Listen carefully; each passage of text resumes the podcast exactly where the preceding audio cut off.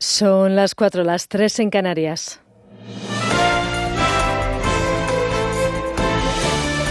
Noticias en Onda Cero. Muy buenas noches. El presidente del Gobierno ha finalizado su visita oficial a Cuba. Es la primera visita oficial de un presidente de nuestro país desde hace 30 años. Lo hace tras la apertura del régimen castrista, suave pero apertura, que está atrayendo inversiones internacionales a la isla. Y ahí nuestro país no quiere perder la oportunidad de reforzar las relaciones comerciales que ya tenemos desde hace décadas. Así lo ha explicado el propio presidente Pedro Sánchez. Sin duda alguna, amigos y amigas, es importante hacer un balance de los éxitos económicos de nuestras empresas o de los problemas pendientes por resolver. Pero mi presencia aquí quiere ir mucho más allá.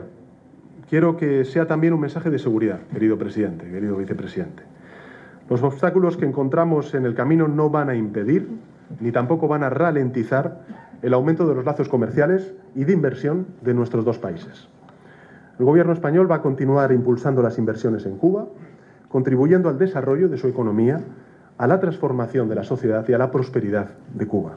En la brújula de Onda Cero hemos entrevistado a José Luis Bonet, presidente de la Cámara de Comercio de España, que ha recordado que España es un aliado tradicional de Cuba y que es lógico que tendamos a tener acuerdos comerciales con países de Iberoamérica, que es lo más sensato si queremos luchar contra las grandes potencias del mundo. En el mundo que viene, donde Estados Unidos y China se van a disputar la hegemonía Mm. mundial, pues Europa no tiene más remedio que aliarse con Iberoamérica y consecuencia España está ahí en el centro y, por tanto nos conviene a todos. Para el líder del PP, para Pablo Casado, lo que no está bien de este viaje es que Sánchez no se haya reunido con nadie de la oposición al régimen cubano como hubiera sido necesario. Ya en materia nacional, Casado se ha referido también a la posibilidad de que se adelantasen las elecciones generales, como ha asegurado este viernes el líder de Podemos, Pablo Iglesias. No sabemos cuándo se van a convocar elecciones, aunque hoy ya hemos visto que Pablo Iglesias ha convocado primarias. Eso quiere decir que ya están calentando la banda, que ya no aguanta más el gobierno, que por fin pueden convocar elecciones. Pues ya mismo, este mismo viernes que viene, que convoquen elecciones. Ya no les aguantan ni los de Podemos, nosotros menos. La Asociación de Usuarios de Banca, DICAE, presentó hace ocho años una macrodemanda contra la banca para exigir que ésta devuelva las cláusulas suelo que cobró indebidamente durante el tiempo en el que el Euribor estuvo muy bajo. Una bajada de la que no pudieron beneficiarse los clientes porque había bancos que les habían incluido una cláusula que lo impedía. Ahora la Audiencia Provincial de Madrid les da la razón desde y Su presidente Manuel Pardo se muestra satisfecho y nos aclara. El fallo es bueno para todos aquellos que tienen cláusula suelo, no solo para aquellos que han demandado.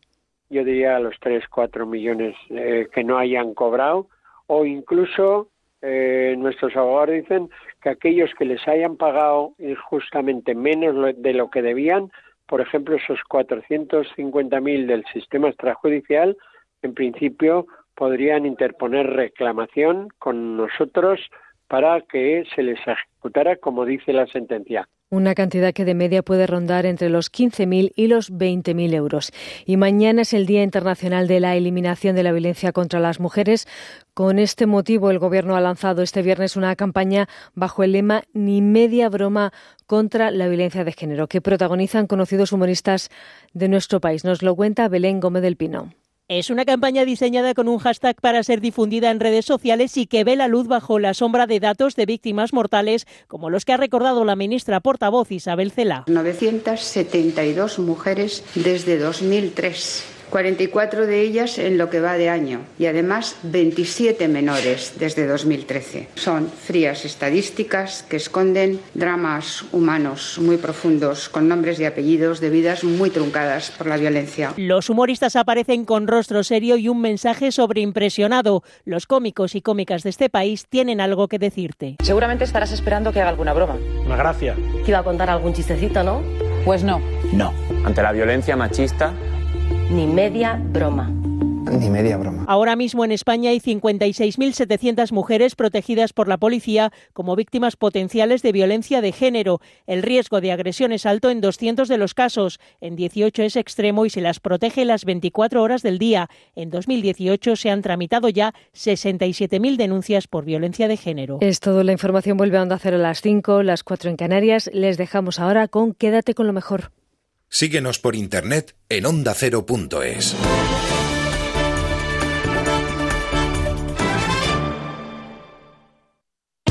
Este sábado, más fútbol, más Radio Estadio. A la una de la tarde desde el estadio de Ipurúa, Eibar Real Madrid. Y desde las tres y media, Valencia Rayo Vallecano, Huesca Levante. Y desde el Wanda Metropolitano, un encuentro que puede cambiar los primeros puestos de la liga. Atlético de Madrid, Barcelona. Además, atención especial al Deportivo Osasuna y Cádiz Las Palmas.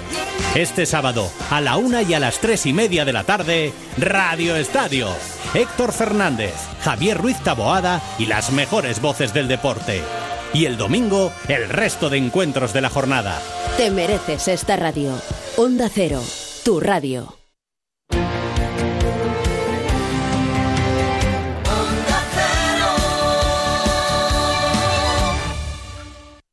En Onda Cero, quédate con lo mejor. Rocío Santos.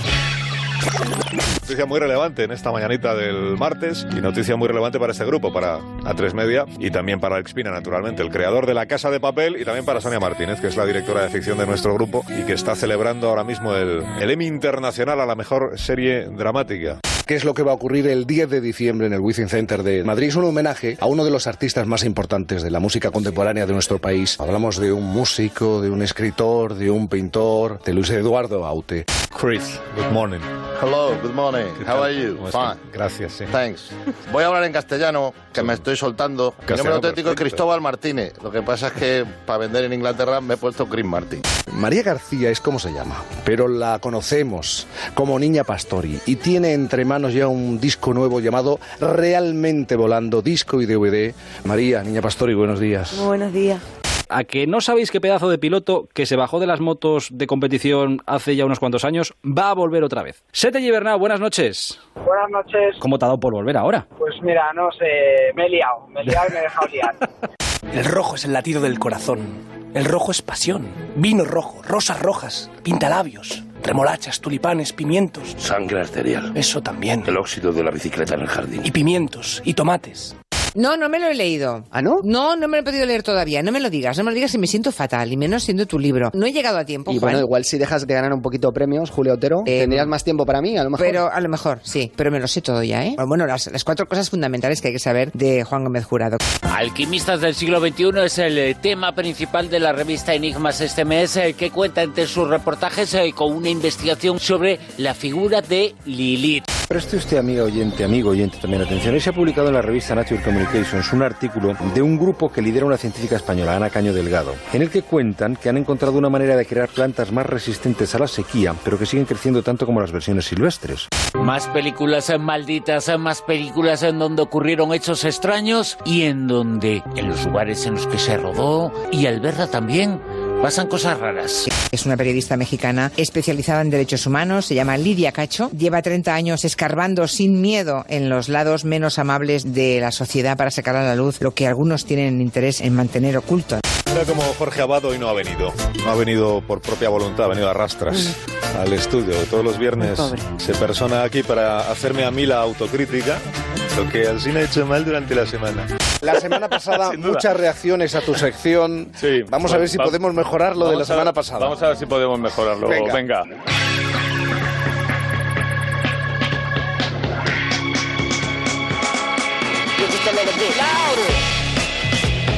En Onda Cero, quédate con lo mejor. Rocío Santos.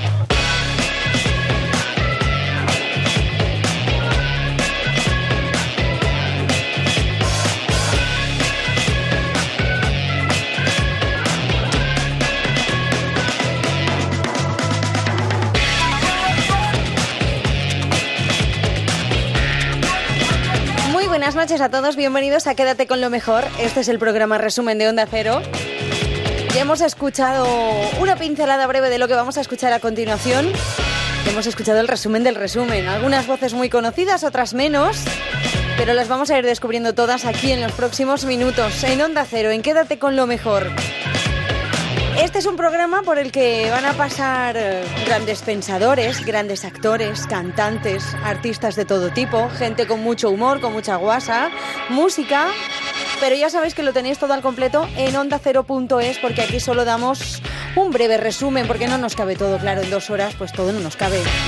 Pero que podéis ir a nuestra web y ahí lo tenéis todo al completo.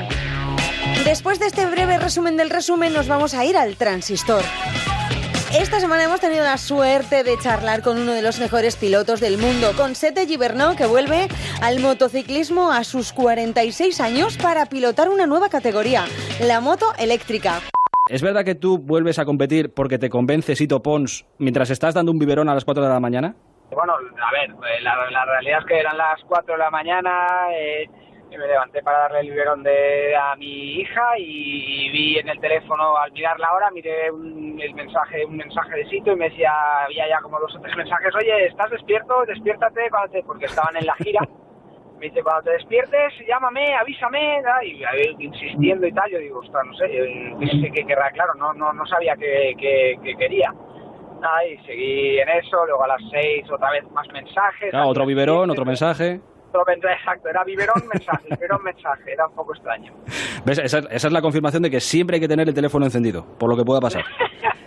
Nunca sabes cuándo te puede llegar una oferta de trabajo, Sete. Ostras, sí, no, no, desde luego no me lo pensaba. No estaba en modo eh, para nada trabajo, era, era, estaba viviendo una nueva experiencia maravillosa y que desde luego no me la quiero perder por nada del mundo. Eh, a ver, esto le estamos diciendo a la gente, Sete Gibernau vuelve a las motos, pero es que va más allá, vuelves para competir con las motos del futuro. Sí, eso es para mí, al final hablando con Sito y por otros proyectos que estoy haciendo y por, por, por ah, bueno, pues por generar una nueva, una nueva ilusión, yo, todos vemos que el mundo está cambiando y quiero ver hacia dónde va y si lo puedo vivir en primera persona aún mejor y eh, es un nuevo reto, obviamente nada que ver con mi etapa anterior, pero sí desde luego un reto nuevo, eh, apasionante y, que lo quiero vivir desde, desde dentro. Y, para mí eso es todo un honor poder poder estar aquí y poder decir que he estado presente en la categoría máxima del Campeonato del Mundo en las tres generaciones de, de motores que se conocen, que es la de dos tiempos 500, pasó a la, a la 1004 tiempos que es el presente MotoGP. Y, poder correr en, eh, en, eléctricas, que es el futuro. Y bueno, para mí no sé si habrá alguien que lo podrá decir, pero yo haber participado en todas, para mí es una nueva ilusión muy distinta a todo lo que he vivido anteriormente. Em, esto creo que van a ser seis carreras eh, a partir de la próxima temporada y coincidiendo con algunas carreras del Mundial, creo que van a ser seis carreras eh, este campeonato de motos eléctricas. Claro, entiendo que una moto eléctrica es muy diferente a lo que tú has pilotado hasta lo que tú pilotabas en competición, ¿no? Yo creo que es diferente a lo que ha pilotado cualquiera. Cualquiera, ¿no? cualquiera, ¿no? Y eso es lo que, bueno, es, es interesante y ser partícipe de esto y poner mi granito de arena en el desarrollo. Yo, por eso lo digo, eh, para mí es más el hecho de poder, de poder ser parte de esto, más que el hecho de decir, oye, vuelvo a competir a ver si gano. Eso ya lo hice, lo hice durante muchos años, me lo pasé muy bien haciendo eso y ahora me lo quiero pasar muy bien otra vez dando las gracias de, que me dejan subirme a una moto una vez con una edad que creo que, no lo hubiese pensado nunca. Y, tienes 45, estás en la flor de la vida, Sete. exacto, una de las motivaciones, y te voy a decir la verdad, es, es primero demostrarme a mí mismo que, que, es un trabajo que estoy haciendo hace tiempo, que, que las ilusiones son algo que se generan y que no, no es exclusivo de la juventud. Yo creo que las ilusiones podemos vivirlas cualquiera y a cualquier edad, nunca es tarde para generar una nueva, una nueva ilusión que te haga soñar y ser feliz y, no sé, yo creo que para mí es importante eso y, demostrarlo y compartirlo con todos vosotros, vivirlo conjuntamente y parte del proceso es, compartirlo con toda la gente y, que veamos eso, ¿no? La evolución hacia dónde va la movilidad eh, ahora y, poder vivirlo desde dentro. Eh, hay que decirle a la, gente que tú eh, dejaste las motos de la competición hace unos cuantos años, 12 años, pero, pero nunca has dejado el, Mundial, porque has estado trabajando codo con codo, creo, con, con Dani Pedrosa hasta hace, hasta hace relativamente poco, ¿no? Sí, bueno, con Dani siempre he tenido una relación buena y, el último, bueno, este año menos, pero el año anterior eh, pues bueno, eh, tomamos una dirección conjunta, yo le intenté aportar una serie de cosas, eh, todo lo que yo podía, disfrutar de, de, esto, pero bueno, Dani ya, pues a principio de año ya tomó la, un poco la decisión de, de que este ya, ya era su último año, como ha dicho creo recientemente, pues ya llevaba años pensando en esto y yo creo que, que bueno, pues eh, he estado al lado suyo una temporada en la que, en la que bueno, he disfrutado, me ha servido para muchas cosas. Espero haber aportado algo a Dani positivo y, haber disfrutado pues de, de, estos últimos años suyos y pero bueno ha sido una colaboración particular de la que creo que bueno yo estoy orgulloso y estoy seguro de que Dani también y que ahora pues ahora Dani empieza Dani se retira y vuelvo yo. O sea, imagínate tú. es, el, es el mundo al revés. Es el Dani bucle, que ¿eh? que, Dani que tendría que seguir, que está en el mejor momento para seguir, y yo en el peor momento para volver y vuelvo. Ya como ves, voy a contracorriente. Quédate con lo mejor en Onda Cero.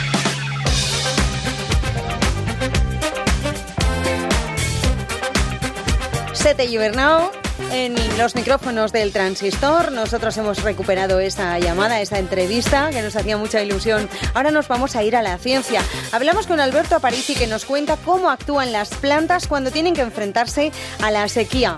¿Podremos generar estirpes que crezcan mejor a pesar de la falta de agua? ¿Qué es eso de crear plantas resistentes a la sequía?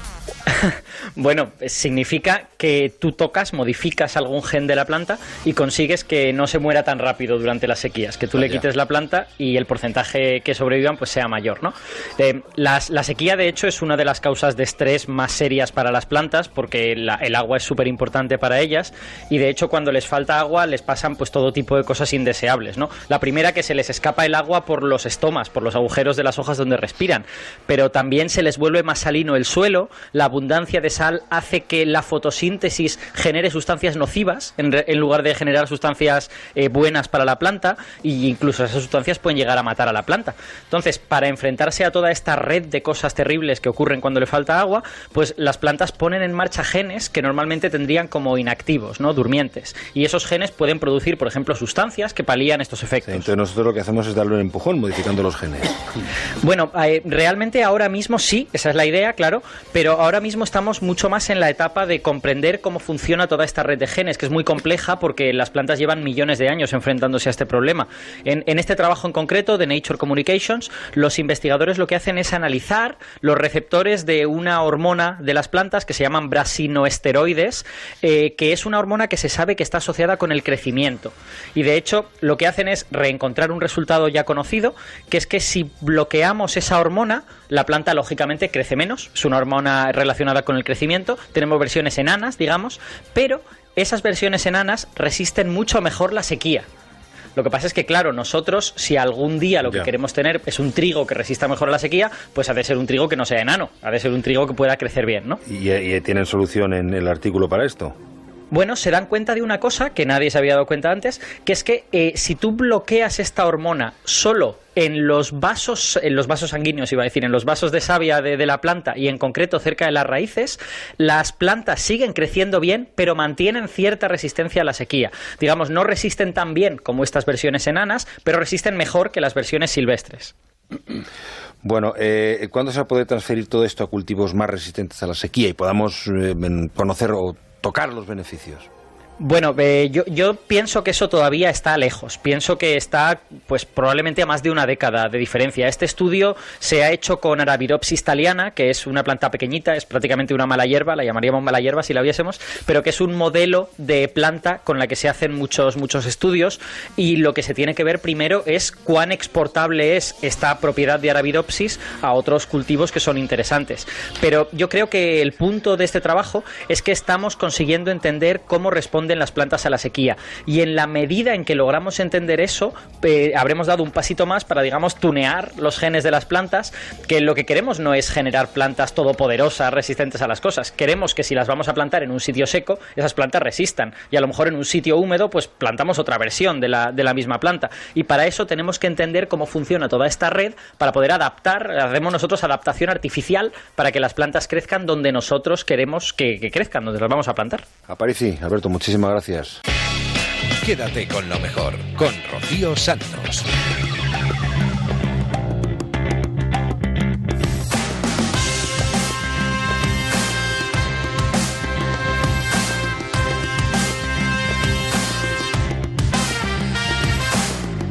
Nos vamos a ir a la rosa de los vientos. Escogemos el nuevo ejemplar de la revista Enigmas, el de este mes, que trae un reportaje sobre Lilith, la primera vampira. Ernest y Yacine, muy buenas, ¿qué tal Ernest? Hola, muy buenas, encantado de estar aquí con vosotros. Para hablar de Lilith, ¿cómo podemos eh, presentar, porque hay muchas eh, mitologías, hay muchos relatos, quién era Lilith? Eh, vamos a ver, eh, Lilith, eh, para entendernos, es un demonio mm, de la mitología eh, mesopotámica. Eh, luego pasaría a ser recuperado en el judaísmo y tendrá cierta reper- repercusión en la literatura del siglo XIX en, Europa. Mm. Eh, Lilith es un ser demoníaco, es un ser... eh, insaciable, es una asesina, es una devoradora de, de- niños, es, un ser que maldice a la, humanidad. Mm. Y es un ser que además eh, se vincula, no sé si justa o injustamente, ¿no? Pero se vincula mucho a Satanás, eh, al lado oscuro. ¿Es esto cierto? ¿Es esto un mito o es realidad? Sí, eso es cierto, pero ya dentro del judaísmo, dentro de la, del monoteísmo, ¿m? Eh, donde pues eh, Lilith eh, aparece como la primera esposa de, de Adán y a raíz, por ejemplo, apa- aparece claramente, ¿no? Un texto del siglo X, ¿no? El alfabeto de Mencira, eh, a raíz de, una pelea con, con su esposo por una cuestión sexual, eh, de predominio sexual, decide abandonar el Edén y se revela a la vez contra a su esposo y contra Dios. Eh, se casa con el príncipe de, de los demonios, eh, Samael, el Adán Belial de la, de la Cábala, y a partir de, este momento emprende una venganza contra eh, eh, Adán y Eva. La figura de Lilith, eh, por lo tanto, es una de las figuras importantes, casi casi apócrifa, ¿no? Porque no es una figura que esté presente entre los grandes nombres del mundo judeo-cristiano, eh, pero está ahí, su mito y su leyenda es innegable. Eh, sí, por supuesto. De hecho, fue eh, su figura fue tratada pues en, la Biblia. Ya aparece ya en varios eh, bueno en varios eh, pasajes de la Biblia, ¿no? Por ejemplo, en Isaías, en Job, en los Salmos. Pero luego en la, la literatura y aparece, mm, por ejemplo, una obra de, de, de Jean d'Arras, Melusina, en el siglo XIV, eh, y ya en el siglo XIX, donde su, eh, el su arquetipo pues va a cobrar una dimensión muchísimo más amplia. Eh, por ejemplo, lo encontramos en la obra de Goethe, en su, en su Fausto, lo encontramos en El fin de Satán de Victor Hugo, La fille de Lilith de Anatole France, o en la obra de Marcel Schwab o de Anaïs Nin. Mm. Y que incluso se la representa no solamente de una forma muy hermosa, sino también alada. ¿Esto es también eh, mito o esto es real? Sí, sí, sí, es cierto. Aparece en forma alada ya el Talmud de Babilonia, eh, es decir, es una obra fechada del siglo V, ya la describe como una criatura, pues, con un- a- alada, pues, un, un- con abu- abundante pelo, ¿no? Eh, eh, una, una pelirroja.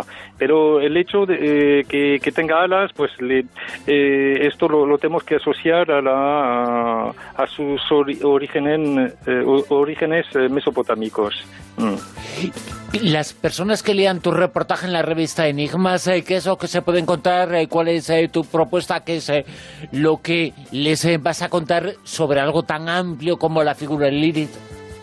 Pues eh, es una es una figura pues fascinante, mm, pues se puede considerar también como la primera eh, vampira ¿no? de, de- de- la historia, pero en Lilith eh, hay dos dimensiones, Eh, la, la dimensión de la, de la femme fatal eh, es un eh, digamos un arquetipo omnipresente y, hay otra dimensión eh, eh, antagónica eh, entre el Eros y el Thanatos, mm, es decir, la, pulsión de vida y la pulsión de muerte que es, eh, digamos, muy característico en Lilith. Así que Ernest Yassin, aquellas personas que quieran conocer más sobre esa figura, lo remitimos a este reportaje, a este texto, a este escrito sobre una de las figuras eh, tan y tan importantes en el comienzo de las creencias en el mundo judio-cristiano y en tantos eh, mundos. Ernest, eh, muchísimas gracias y felicidades por este texto. Muchísimas gracias a vosotros y hasta pronto.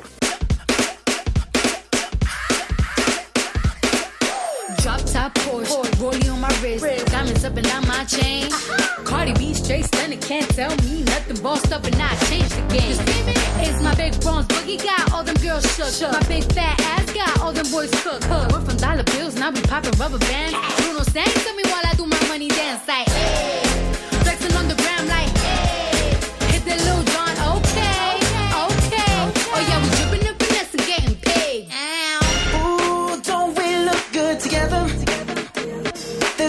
Losing life, they watch all night long.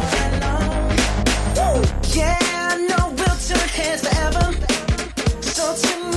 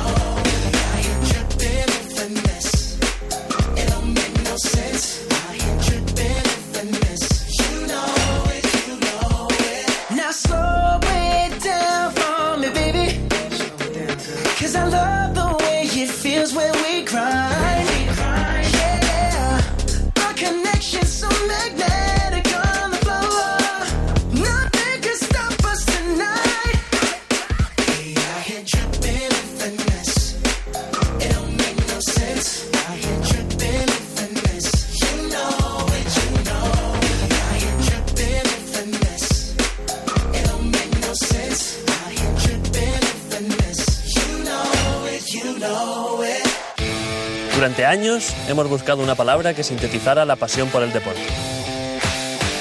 Vamos mola. Vamos. Porque si los neozelandeses tienen la jaca y los franceses la marsellesa, los españoles tenemos vamos. Vamos. Es un grito de guerra y es nuestro. Oye, David. ¿Qué pasa, Rafa? Eso de vamos, me suena de algo, ¿no? Eh. Nace Vamos, un nuevo canal para los amantes del deporte en Movistar Plus. Decimosexta final del Campeonato Nacional de Golf A3 Media Radio Polo Club.com en Bonalba Golf and Resort, Muchamiel, Alicante. Desde allí se hará en directo Por fin no es lunes. Jaime Cantizano nos descubrirá los mejores rincones de la Costa Blanca y los excelentes campos de golf que la convierten en el destino preferente para los amantes de este deporte. Con el patrocinio de la Diputación de Alicante y el Patronato de Turismo Costa Blanca. El sábado 24 de noviembre, desde las 8 de la mañana, Por fin no es lunes, con Jaime Cantizano. Te mereces esta radio. Onda Cero, tu radio. Rocío Santos, quédate con lo mejor.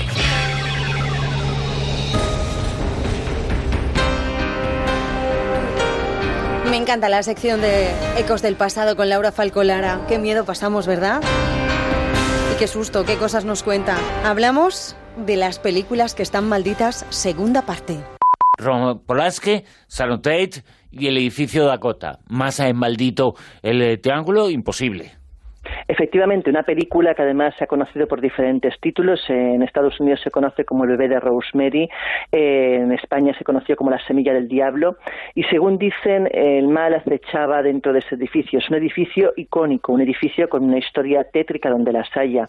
Es un edificio que cuando se estuvo filmando la película ya tuvo ciertos eh, episodios extraños como la manifestación que hubo a la puerta del Dakota contra la filmación de esa película porque según los seguidores de las sectas satánicas eh, se reían en cierta manera de todo lo que eran los rituales que ellos adoraban. Y al mando, o entre los muchos manifestantes, estaba precisamente Mason, el que meses más tarde asesinó a la mujer del productor, a la mujer de Roman Polanski, Sharon Tate, estando embarazada, además en un estado muy avanzado de embarazo. Un, asesinato que fue tremendo donde los haya. Pero en ese edificio no es solamente esa maldición, en ese edificio sabemos eh, que ha habido todo tipo de sucesos. Un edificio donde vivió Alistair Crowley, un edificio donde um, se sabe que se practicado varias veces Ouija por parte de, los, eh, de la gente que vive allí, un edificio donde murió a sus puertas eh, John Lennon, un edificio pues con una historia tétrica detrás de sí.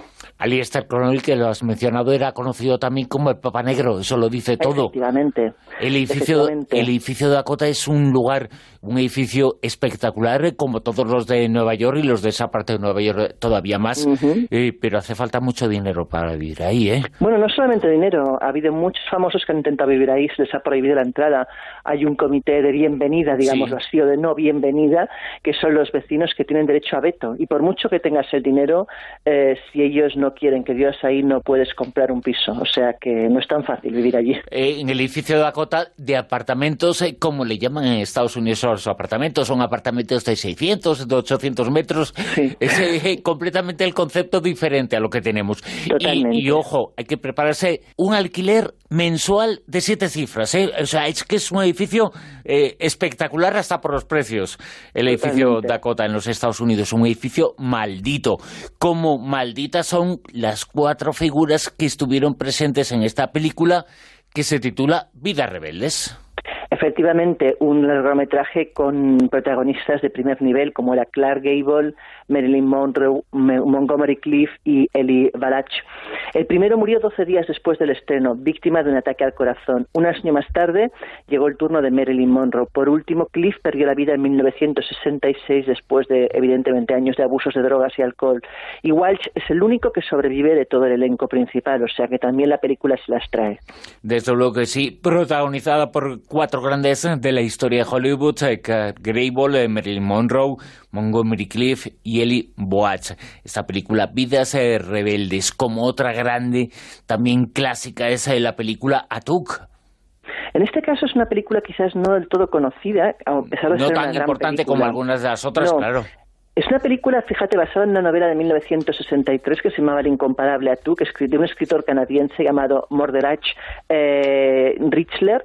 Y Atuk es una sátira sobre el racismo, la vida moderna, donde se describen las aventuras pues, de un eh, pescador esquimal llamado Atuk, precisamente.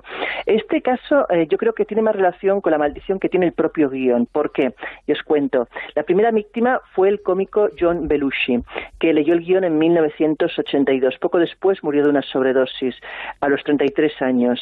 Entonces fue Sam Kinison que aceptó el papel principal. Kinison llegó a firmar el contrato y a rodar una escena, pero luego se arrepintió y abandonó el, el proyecto. En 1992 su coche fue arrollado por un camión conducido por un adolescente borracho. Murió con 38 años. Una copia de ese guion fue enviada a John Candy dos años después. Este hombre pobre murió de un ataque al corazón precisamente el día antes del doceavo aniversario de la muerte de John Belushi, el 4 de de 1994. Junto a su cadáver ¿Qué, te imaginas que se encontró? Pues el guion de Atuca abierto. En este caso murió a los 43 años de edad.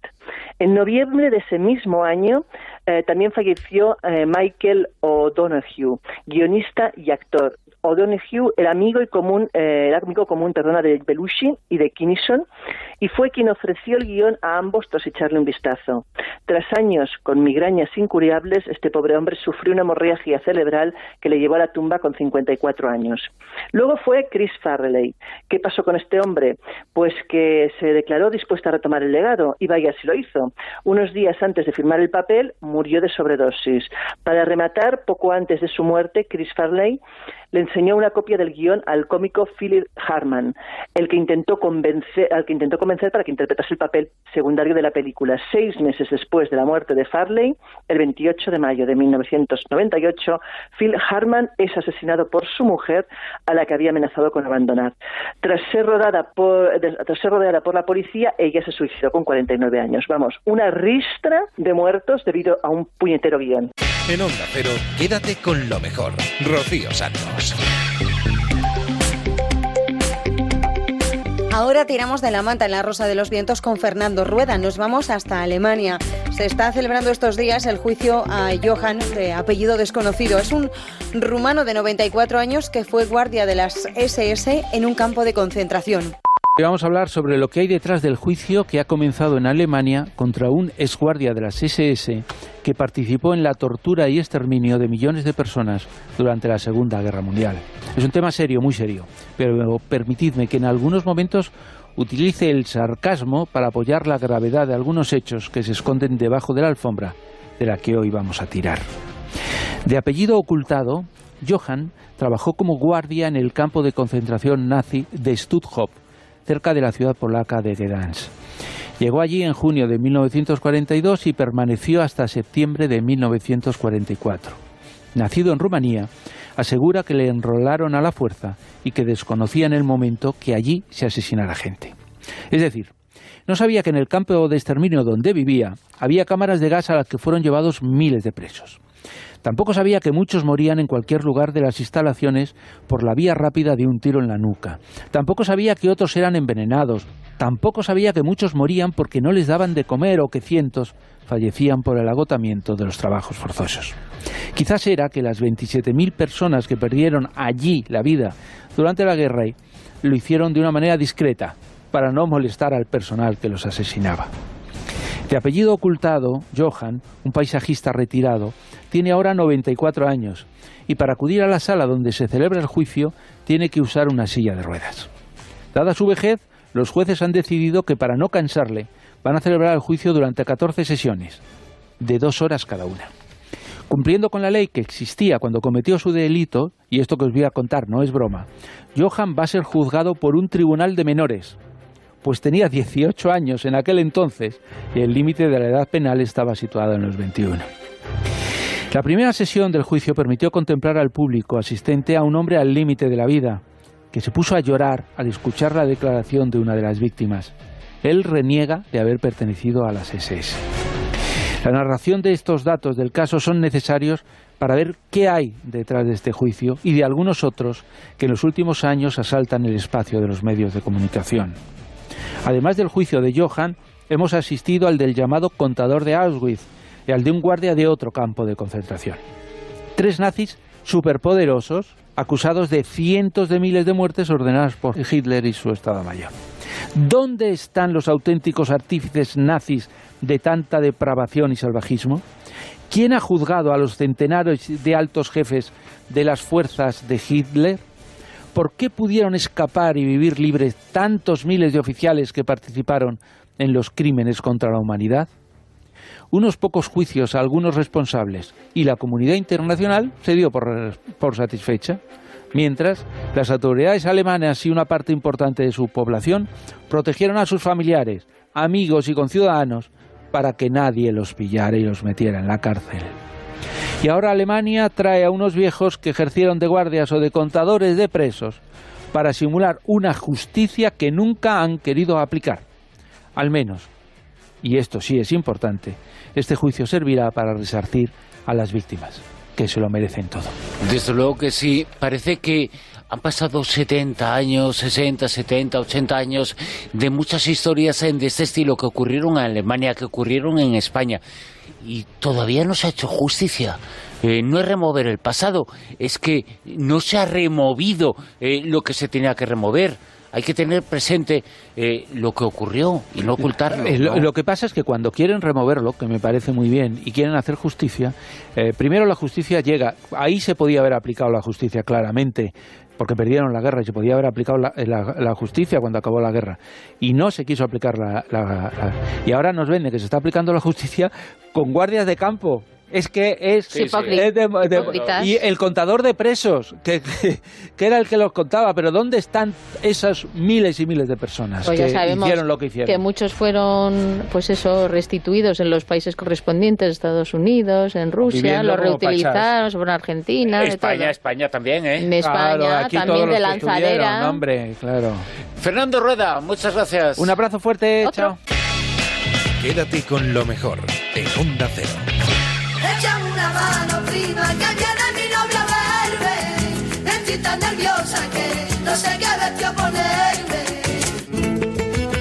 Es una de las canciones inolvidables de Niña Pastori que este fin de semana visitaba los estudios de Onda Cero para charlar con Jaime Cantizano en Por fin no es lunes y traerle su nuevo disco, Realmente Volando, un disco en directo que repasa sus 23 años de éxitos.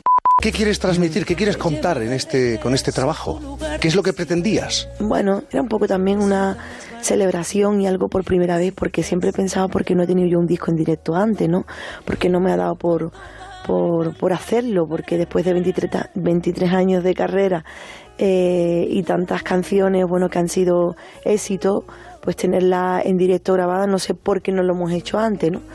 Pero bueno, eh, ha surgido y contar pues lo que hago, ¿no? Lo que, lo que ha pasado durante estos 23 años y, y lo que me sigue gustando, lo que hago, eh, lo que disfruto cantando y, y bueno, eh, también la parte de que lo- los artistas que vienen pues son artistas de otros estilos cantando mis canciones, yo creo que es un es un, es un punto, ¿no? También eh, eh, ellos dibujan la canción de diferente Mm. manera. Tuve la sensación de eh, Andar por casa. no de compartirlo, de sentir la música entre nosotros. Llegaba un momento que yo estaba cantando, por ejemplo, con Rosalía o con India Martínez y era como nuestro momento de nosotras dos, de disfrutarlo nosotras, ¿no? Sin, sin pensar en el DVD, sin pensar Mm. en la gente que estaba, no sé, fue una sensación súper Mm. bonita y ojalá lo puedas repetir pronto y hacer otro disco como ese porque Mm. me ha gustado después más rápido porque el del estudio nunca le veo uno fin, ¿no? Y esto es aquí te pillo, aquí te mato y lo que salga salió. Oye, has mencionado Rosalía, se está hablando mucho de ella, eh, pero yo quiero recordar que tú hace ya mucho tiempo acercaste el flamenco, Mm. esos aires, Mm. a mucha gente joven. Sí, es verdad. Que esto no se ha hecho por primera vez, se está haciendo ahora, sino No, hombre. tú... eh, Y las grecas en su día, lo que Hombre, fueron. claro. O sea, había muchísima gente, ¿no? Que siempre han revolucionado con el flamenco. El flamenco te da mucha mucha cabida, ¿no? Aunque parezca una música bien, ¿no? De minoría en cuanto al rock o el pop, pero sí es una música que al ser tan amplia, como pasaba con la copla, ¿no? Mm. Cuando gente, yo qué sé, como Sabina, cogen cosas de copla, pues engrandece muchísimo porque es verdad que, que, mm, que hay mucho ritmo, hay mucha, mucha melodía, hay mucho por, por sacar dentro de, de lo que es el flamenco, ¿no? ¿Se puede innovar en el flamenco? ¿O, está, ¿O está ya todo inventado? No, el, el flamenco es, el flamenco es lo que es, evidentemente. Pero es que como es tan grande, porque desconocemos nosotros mismos, o sea, yo llevo toda mi vida desde que tengo ocho años cantando y desde que estoy en el vientre de mi madre estoy escuchando flamenco porque era lo que ella escuchaba, ¿no? No escuchaba otra cosa. Y sigo descubriendo cantes y sigo descubriendo maneras y, descubriendo porque es muy, muy amplio, es muy profundo, es una música muy profunda y de ahí yo creo también lo difícil de que todo el mundo no esté capacitado para entenderlo. Ahora mismo, ¿con qué, con qué parte del, del flamenco estás disfrutando? ¿Con qué, ¿Con qué cosas del flamenco estás disfrutando? ¿Te hacen disfrutar? Disfruto con todo, lo que pasa que bueno, la, la bulería es un, es un palo del flamenco que bueno es de tu tierra, que es muy de Jerez, claro. ¿no? En Jerez cómo se canta y se baila por bulería, pues eh, son palabras mayores, ¿no? Y el ritmo que hay en Jerez. Y la bulería es el, para mí es el, el palo del flamenco, para mí por, eh, por excelencia, con el que más disfruto, ¿no? De- Tenemos que hablar de este trabajo y en tu trabajo, claro, convives con tu pareja, con tu marido. Eh, Chaboli está al frente de la banda. Eh, ya sé que esta pregunta siempre se, se- se plantea, pero ¿establecéis algún tipo de reglas, de, de normas? Hablo de lo profesional, de, vale, tú te encargas, estás al frente de la banda, aquí, aquí y aquí. Y yo me encargo de esto, esto y esto. No ¿Cómo es ese diálogo entre los artistas? no hace falta No tampoco. hace falta, ya os conocéis. eh. Ya son muchos años y bueno, es verdad que hay cosas que, de las que se encarga él que yo no, no las controlo tanto, ¿no? En cuanto a la banda, eh, bueno, pues todo lo que suena aquí, todo lo ha arreglado él, todo esto lo ha hecho él, ¿no? Él es el director de la banda y el que se ha encargado de hacer los cambios de tonalidad para los músicos, o sea, para los artistas que han venido de invitados y todo lo que es a nivel, bueno, lo que es la producción musical todo, de todo eso se encarga él. Lo que pasa que, bueno, luego yo estoy ahí al lado y le voy pidiendo un poco, pues esto me es más cómodo, si este tono que me estás dando a la hora de entrar no me, me incomoda. En fin, vamos trabajando un poquito en equipo, pero no hay tampoco una regla. Mm, Yo intento, ¿no? Siempre trabajar con, con, con todo lo que tengo a mi, a mi alrededor. Bueno, es un placer tenerte esta mañana aquí con, con nosotros en Onda Cero. Realmente volando disco y DVD. Un concierto muy especial donde se viven momentos muy especiales en el Teatro Real. Eh, María García, Niña Pastori, muchísimas gracias por A estar ti, esta mañana aquí con mío. nosotros. Un beso muy grande. Caí por la madrugada, como me huele al sal, mi caí, caí. Que se despierta por la mañana, me llena el cielo de gaditana, y caí. Caí por la madrugada, como me huele al sal, y caí, caí. Que se despierta por la mañana, me llena el cielo de gaditana. Las niñas bailan y en luna con su vestido bordado de espuma, y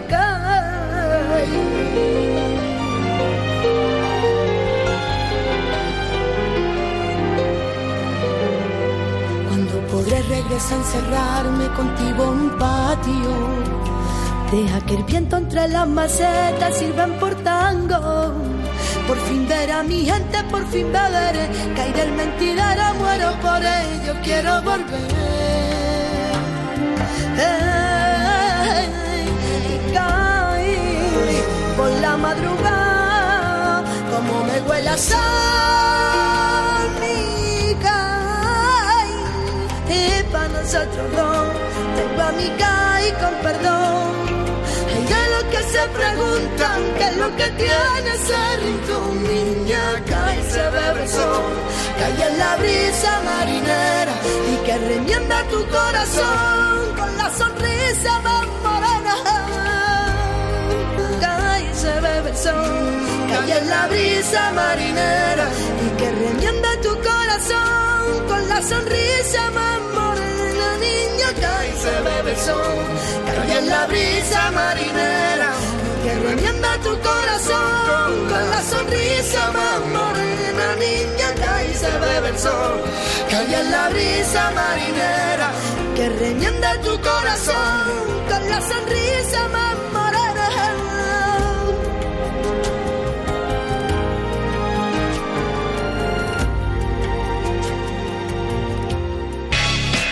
Quédate con lo mejor en Onda Cero. Por más que me encuentre un tesoro en las fuentes del Nilo. Oh, quiero bailar un slow with you tonight. Tonight. Y aunque seas la Mona Lisa o la Venus de Milo.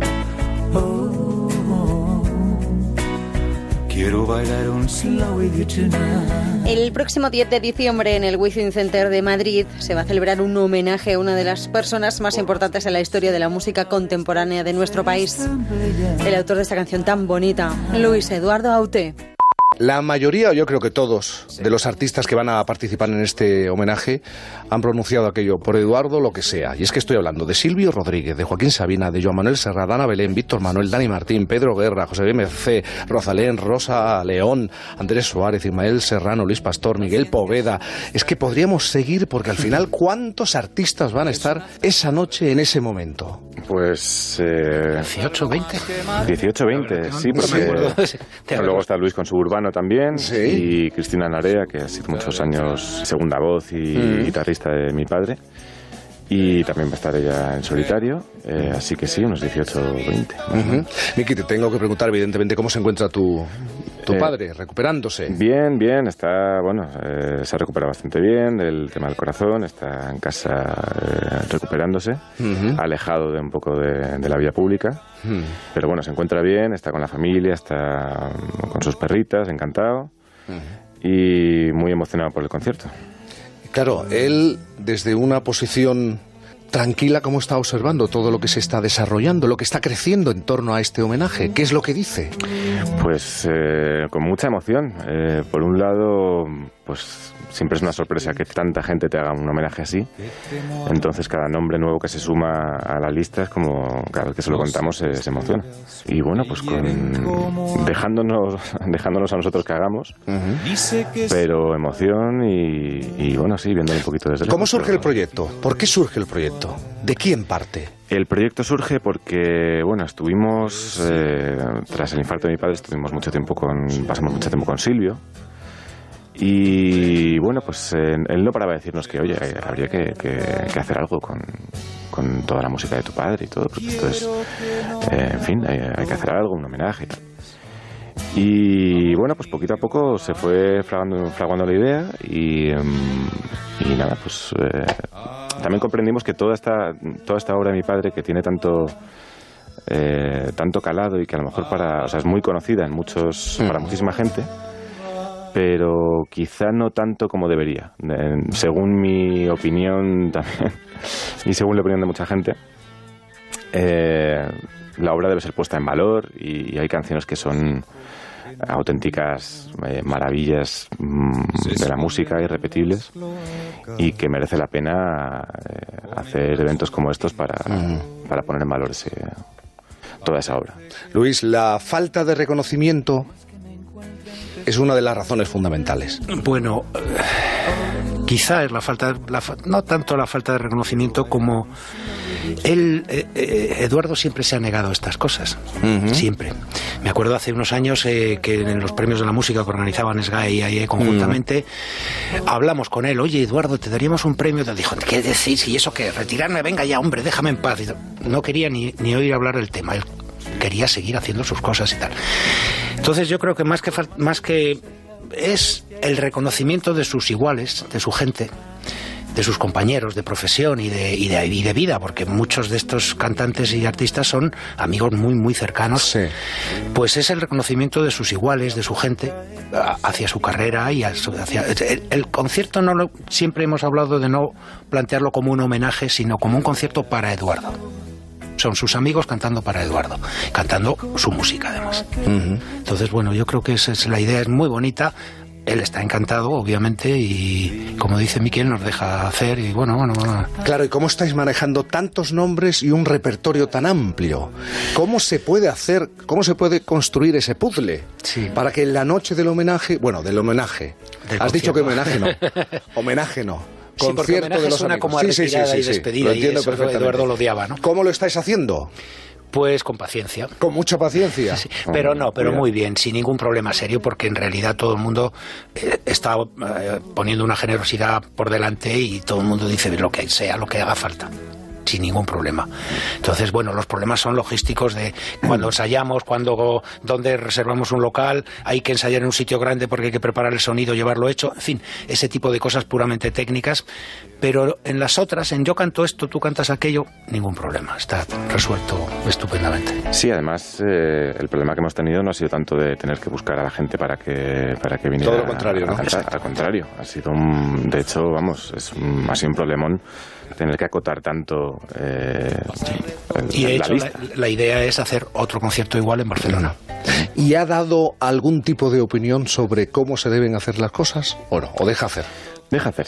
Deja hacer. Sí, sí, porque además no, no, no creo que, le- que esté muy interesado en, en estructuras de conciertos así logísticos, frías y tal. No, deja hacer totalmente. Luis Mendo, Miki Aute, de verdad muchísimas gracias por recordarnos la cita, una cita histórica y al mismo tiempo íntima para el propio Luis Eduardo Aute, porque son sus amigos, es, es su gente del mundo de la música. Gracias por estar aquí esta mañana. Un placer. Quédate con lo mejor, con Rocío Santos. No nos podemos perder este homenaje a Luis Eduardo Aute. Madre mía, lo mejor de la música va a estar ahí, rindiéndole homenaje a uno de los músicos y pintores de nuestro país. Ahora ya cerramos esta primera hora de programa, lo vamos a hacer con el humor que nos trae siempre Fernando Eiras, que destripa la actualidad de una manera muy curiosa con noticias esperpénticas. Esta chica llamada Airi, quien publicó en las redes. ¿Soy la única que piensa que Miley Cyrus se parece a Hannah Montana? Ahí la ha dado. Qué duro, ¿eh? No, la verdad es que son como dos gotas de agua. Si lo piensas, es como Cassius Clay y Mohamed Ali, Sí, sí. ¿vale? como Prince y el artista antes conocido como Prince, o como Yurena, Ámbar y Tamara, que son clavaditas las tres, ¿sabes? Y es que los fans pueden ser muy perspicaces. Y para demostrarlo, vamos con una pregunta recogida en Yahoo Respuestas de este usuario. ¿Los Beatles le copiaron el peinado a Justin Bieber? Eh, sí, la respuesta, la respuesta sí. De hecho, eh, hay biografías que aseguran que aunque al final se decantaron por Justin Bieber, los Beatles también estuvieron pensando en copiarle el peinado a Tamara la Mala. Referentes, claro. A Llurena, Sí. ¿vale? Eh, por el casco y tal. Pero decidieron que no porque era demasiado trabajoso, que si el cardado, que si el tinte, que si la laca. Sí. No hay más que escuchar estas declaraciones de Tamara. De tan solo gasto un bote de tamaño familiar cada siete días. Lo raciono mucho. Y que lo raciona mucho, dice la tía. Y para el flequillo. He hecho cálculos que hasta aquí me llega. Va a sumar llegué. Cuatro botes gordos al mes. 48 botes al año. Hija mía, te estás dejando una pasta. Digo yo, para hacerte ese casco no sería mejor que fueras a una carpintería de aluminio. Te lo dejaran instalado. ¿Sabes? Ya puedes montar el moto y todo. Bueno, en fin. Seguimos con las noticias extra de la semana. Venga.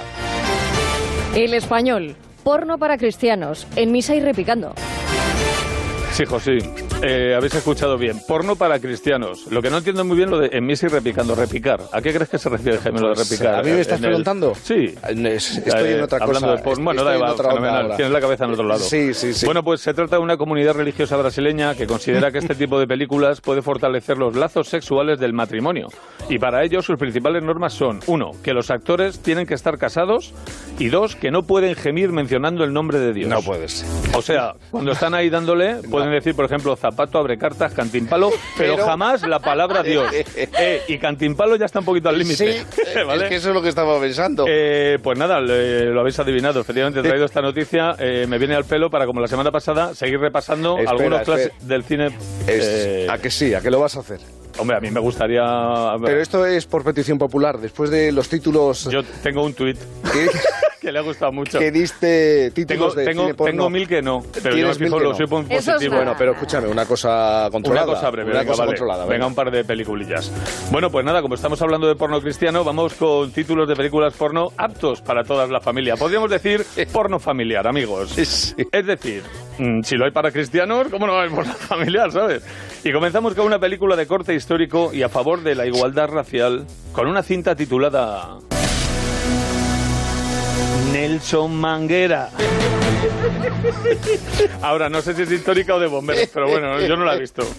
Tampoco importa mucho el argumento, claro. Hombre, yo me- bueno, Sí. oye, tienen su, Sí. tienen su aquel. Eh, internacional será. Bueno, eh, vamos a Sí. dejarlo. Al No, no final podemos, sí, ¿eh? no podemos olvidarnos tampoco aquí de las películas de robots. Y no me refiero a esos Mm. robots alargados que van a pilas, no.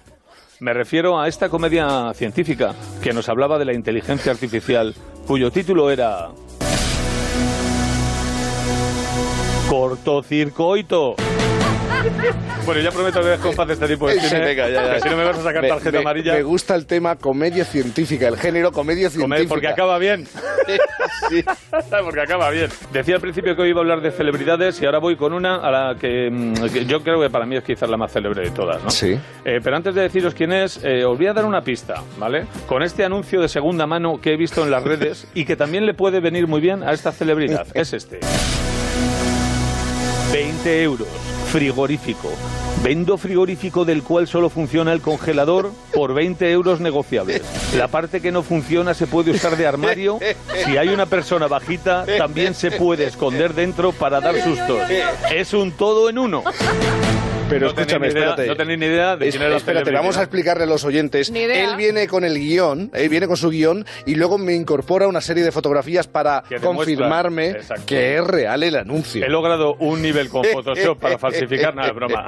Bueno, pues no tenéis ni idea con un anuncio de este frigorífico No, de quién se trata. La pista es sí. Eh, bueno, pues la celebrity de la que voy a hablar yo, y como se nota que no veis Gran Hermano, es Aramis Fuster. Fíjate que me extrañaba a mí. Y lo habríais adivinado si hubierais escuchado estas declaraciones suyas que hizo dentro de la casa explicándonos su principal truco de belleza. Aquí no, pero en mi casa duermo en la nevera. ella es la del susto. Ella es la del susto. Y que digo yo que, vamos a ver, esto de encontrarte a mi Fuster durmiendo en la nevera eh, debe ser muy parecido a cuando la abres y las patatas te han echado brotes. ¿no? En Onda Cero, quédate con lo mejor. Rocío Santos.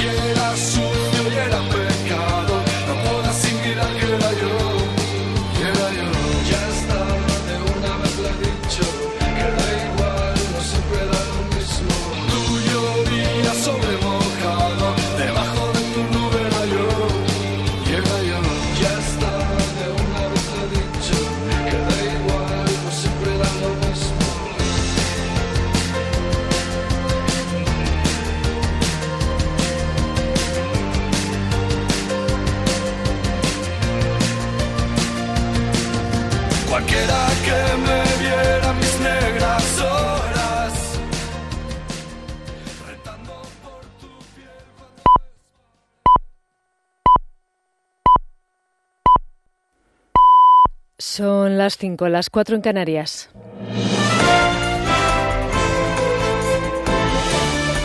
Noticias en Onda Cero.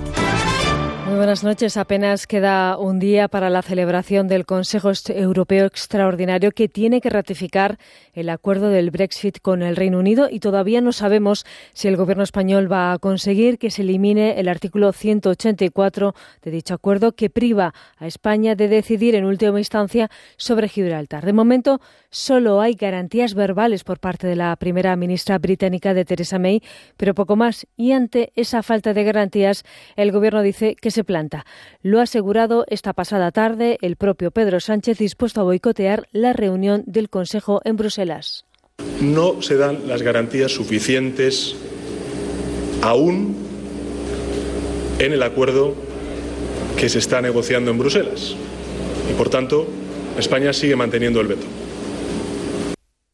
Así finalizaba la comparecencia tras su visita oficial a Cuba, una comparecencia en la que Sánchez también se ha referido a estas palabras de Pablo Iglesias de que va a haber adelanto de elecciones, quizá antes de las municipales y autonómicas de mayo. De ahí que haya convocado unas primarias para elegir al candidato de Podemos a la presidencia del Gobierno, ya mismo unas primarias para antes de Navidades. Esta es su explicación.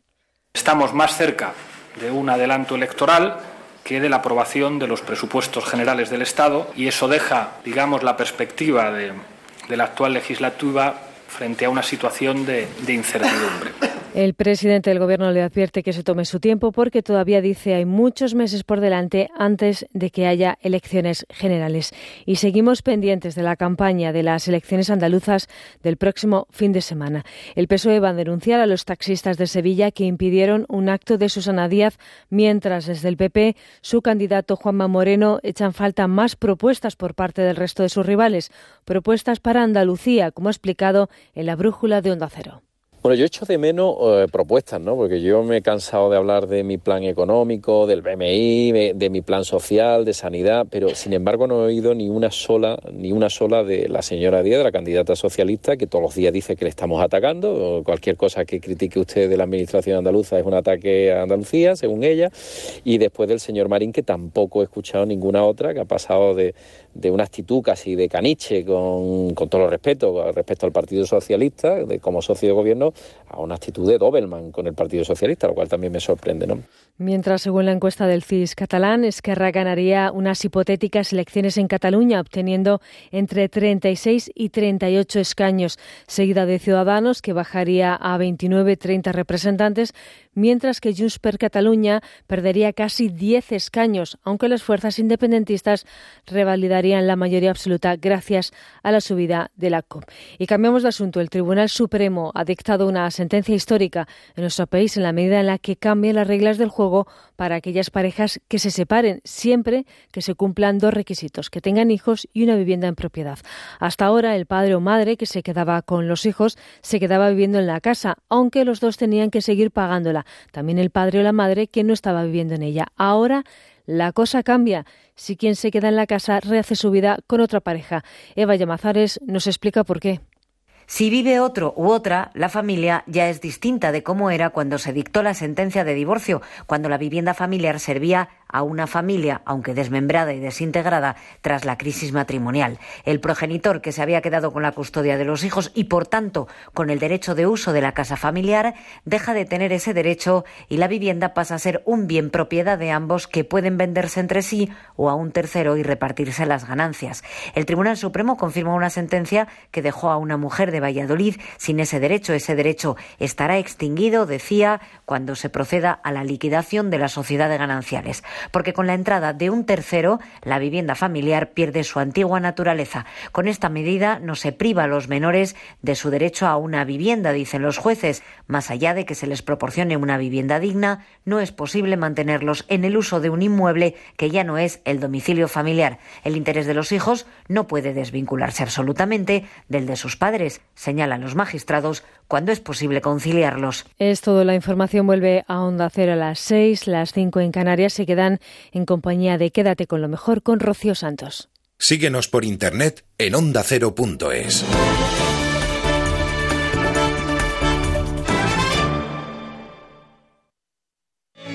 Una semana más, los protagonistas de la actualidad han pasado por los micrófonos de Onda Cero. En Nueva York se acaba de entregar el premio Emmy Internacional a la serie de A3 Media, La Casa de Papel. La directora de ficción de nuestro grupo y que está celebrando ahora mismo el, el Emmy Internacional a la mejor serie dramática. Buenos días, Sonia. Buenas noches. Aquí. Presidenta de la Junta y candidata del Partido Socialista, eh, Susana Díaz. Muy buenas noches, Susana Díaz. Buenas noches. Un asunto muy relevante, lo del Brexit. Ministro de Asuntos Exteriores del Gobierno de España, eh, José Borrell. Buenos días, ministro. Hola, buenos días. Ya aquí en España, de regreso de China. Bernardo Suster, buenas noches. Hola, buenas noches. Secretario General del Partido Popular, señor García Egea, buenos días. Hola, muy buenos días. ¿Es usted el autor del WhatsApp que reenvió el señor Cosidón? Te mereces esta radio. Onda Cero, tu radio.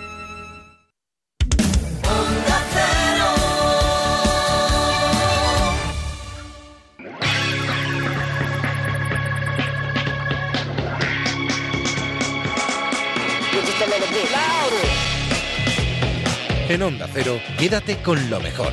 Rocío Santos.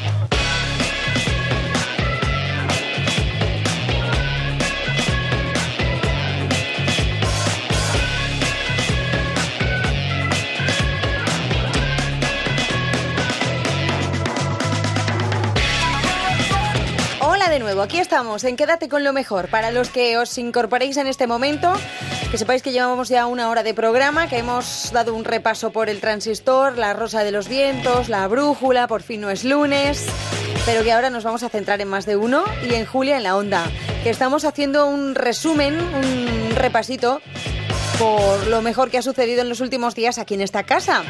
Y una de las cosas importantes, importantes que ha sucedido es que a una de las series de Antena 3 le han dado por primera vez en la historia de la televisión, que en nuestro país le han dado un Emmy internacional. Estamos muy contentos porque además es una de las series que más nos gusta a todos. La Casa de Papel. Hemos hablado con la directora de ficción de A3 Media, con Sonia Martínez. Buenos días, Sonia. Buenas noches, aquí. ¿Cómo ha sido? Cuéntame cómo ha sido el momento en el que se ha anunciado que La Casa de Papel, serie producida por A3 Media, ha conseguido el Emmy. Bueno, ha sido muy emocionante porque las series que competían eran eh, muy muy potentes, eran series eh, muy distintas, pero a la vez eran series que realmente eh, ofrecían algo nuevo y no las teníamos todas con nosotros, ¿no? Era como, de repente ayer vimos los trailers de las series y como, wow, que se hacen series muy importantes dentro fuera, la afición es, tiene un momento tan importante que la verdad es que no, no estábamos seguros de lo que iba a pasar, pero bueno, al final ha sido un momento maravilloso de, de alegría, de recoger el trabajo de mucho tiempo. Muy bonito, la verdad es muy bonito. Es el reconocimiento y el premio no solo a la Casa de Papel, es el reconocimiento al trabajo del Departamento de Ficción de A3 Media, que gracias al trabajo diario de- de- del equipo que tú diriges, ha conseguido convertirse en santo y seña de este grupo de comunicación, ¿no, Sonia? Sí, bueno, ahí estamos, ¿no? Es- siempre pensamos que, que dentro de lo que podemos hacer, que estamos en una televisión lineal y no hay que olvidar que nos debemos y estamos para nuestra audiencia, siempre tenemos que hacer un, un salto y un pasito más para que haya un diferencial y que nos identifiquen con algo que es las series de Andrea 3 eh, tienen algo que aportar. Sonia, te dejo que sigas disfrutando de la celebración la fiesta después de la entrega de los premios. Gracias por haberme atendido. Un beso fuerte. Un abrazo. Quédate con lo mejor en Onda Cero.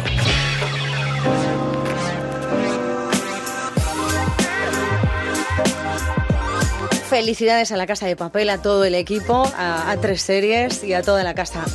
Porque además es merecidísimo ese Emmy internacional. De la televisión nos vamos al teatro. Juan Echanove y Ricardo Gómez presentaron en más de uno Rojo, una obra basada en la vida de Mark Rothko. Se representa en el Teatro Español hasta el próximo 30 de diciembre. Muy, muy interesante. Y lo que van a contar también no tiene desperdicio. Juan Echanove, buenos días. Buenos días. Juan Echanove es Rodko en el Teatro Español. Y Ricardo Gómez, buenos días. Muy buenos días. Que es Ken, el asistente de Rodko. Bueno, gracias por venir, lo primero. y gracias por regalarnos esta, esta, esta- este pequeño pasaje de la obra, porque todo esto aparece en todo esto que habéis interpretado vosotros aparece en esta función. Que Rothko es un tío, con- perdón, eh, es un artista con mucho genio, ¿no? Con mucho genio, igual un poco difícil de, de llevarse bien con él. No, no, es, es así, es decir, pero mejor cuéntalo tú, porque, porque está bien mm, que tú mm, digas cómo, cómo se ve a, a Rothko. No, Rothko es, es un, un genio de, de la pintura, es uno de los más grandes pi- artistas del siglo XX y una de las grandes cabezas pensantes del expresionismo abstracto, pero en lo personal, que es lo que esta función trata, no solo habla de su parte profesional, sino de lo personal. Y sobre todo desde el punto de vista de Ken, mi personaje, que es un poco el punto de vista, de alguna manera, de que los espectadores, yo creo, el que más se acerca.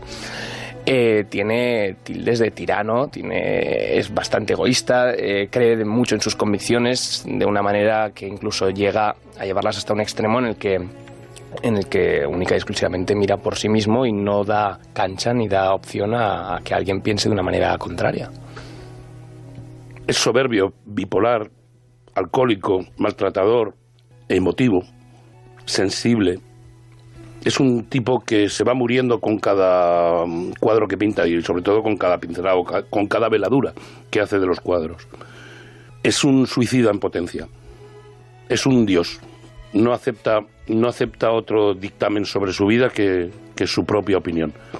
Es un, un, un cóctel maravilloso para interpretar, pero me imagino que horrible para convivir con él. Debe ser horrible, horrible, no me, no me lo puedo ni imaginar. Hay, hay un momento, una frase que dice el personaje de Ricardo Ken, que me dice en un momento de la función, que, que, que le digo, deja de lloriquear, tu dependencia me aburre. Y dice él, ¿le aburre? Pruebe a trabajar para usted. y eso es, eso es una, una enorme verdad. Una de las cosas que tiene Logan en esta función es que cada frase es una tonelada de verdad. No hay nada, pero nada, nada transitorio. Nada. Todos son verdades que se lanzan el uno al otro y que luego las plasman en los lienzos. ¿Qué es lo peor de trabajar con Juan Echanove, Ricardo? Lo peor, no me deja decirlo en público. Le acabo de tirar una botella de agua a la cabeza en la sala de espera y le he dado. ¿Para qué nos vamos a engañar? No, no quería decirlo, no, no quiero que nos cancelen la gira. Haz el favor de. Haz el favor. No seas así, de verdad. ¿eh? Que mira que eres joven, pero mira que tienes el alma tan negra para ser tan joven como eres. De verdad. ¿Quién te ha enseñado eso? Te ha puesto cara de que has sido tú, ¿eh? de los oyentes que no lo han visto. O sea, que, ¿qué es lo mejor de trabajar con Ricardo Gómez, Juan? Eh, Ricardo es un actor enormemente inteligente. Es muy rápido, es, es muy brillante. y luego no es nada condescendiente con él mismo. Si tú a Ricardo le das una mínima nota de dirección sobre un momento mínimo de la escena, que crees que no se debe pasar por alto y lo reflexionas con él y él lo entiende, pero lo normal, porque este, este tipo de procesos suele ocurrir que cuando un director le dice a un actor algo así, es decir, le, apunta en este, en este, sentido, al día siguiente esa nota no aparezca, no, no, no, no aparezca, haya que volver a incidir, incidir, incidir. al día siguiente aquello está perfecto, o sea, pero, pero perfecto.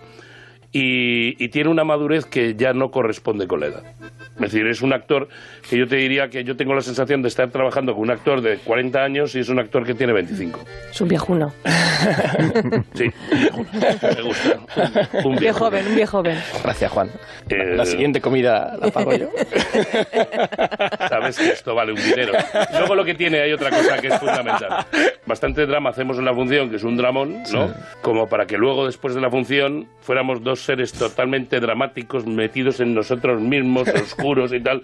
Entonces, eso no ocurre. Nosotros somos eh, dos personas desde siempre, desde que nos conocemos, hace ya muchísimos años, siempre hemos hecho del sentido del humor una manera de comunicarnos. Y, eso facilita muchísimo las cosas.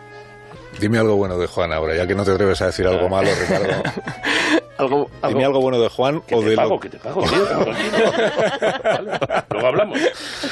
Algo bueno de Juan. Sí, o de lo que para ti ha supuesto eh, trabajar y aprender al lado de Juan. Bueno, mira, de lo Mm, realmente, en materia interpretativa, profesional, artística, sí, me imagino que no tenemos todo el tiempo que yo necesitaría para decirte lo que desde que tengo siete años Juan me ha enseñado y que ha continuado enseñándome, ya no solo eh, en televisión, en la vida, en su casa, eh, eh, en el teatro, en la sala de ensayos. yo he aprendido muchísimo de Juan y sigo aprendiendo cada día. Pero sobre todo es a nivel personal donde yo con Juan a mí lo que me gusta es, eh, nos hemos visto envueltos en un proceso en el que él era el protagonista junto conmigo de la función y a la vez el, director. Y la manera de llevar, el estilo de vida, el, el no querer tampoco hacerse la picha un lío, pero no dejar de trabajar profundamente, porque hemos trabajado muchísimo, eso no, no me cabe ninguna duda. La picha un lío es un poco jerga vuestra del teatro, ¿no? Sí. Artística. ni, siquiera crear, es decir, hacerse la picha un lío es crear un estado de confusión. Mira que eres grosero, mira que te he dicho que mejor es tu lenguaje. un poco broncas esa, ¿no? Es un poco broncas. ¿Tú dices que puedes venir aquí a las 11 de la mañana, a las 12 de la mañana y decir, la picha un lío? A las 11 de la mañana. Por favor. Hace ya un rato, ¿eh? hace ya un rato. Bueno, en Canarias. No, lo que quiero decir es que, que no se pierde, no da vueltas. Es, tremendamente sencillo y a la vez tremendamente complejo. Es decir, me ha facilitado muchísimo el trabajo. Tiene mucho que ver cómo trabaja. Yo nunca había tenido la oportunidad de trabajar con él en teatro. Al final, en televisión, él me dijo una frase cuando yo era muy pequeño que me dijo, este es el gimnasio. Aquí, aquí venimos a ejercitarnos, pero luego, luego el trabajo está en otro sitio. Y he tenido la oportunidad de ir al sitio donde se trabaja, que es a la sala de ensayo, a, a intentar preparar una función tan bonita y tan profunda y tan complicada como es Rojo. Y con una profunda sencillez y a la vez una gran complejidad. Hemos trabajado muchísimo y, yo sentía que cada día me iba a casa sabiendo más eh, y con las cosas un poco más claras y eso es un enorme privilegio.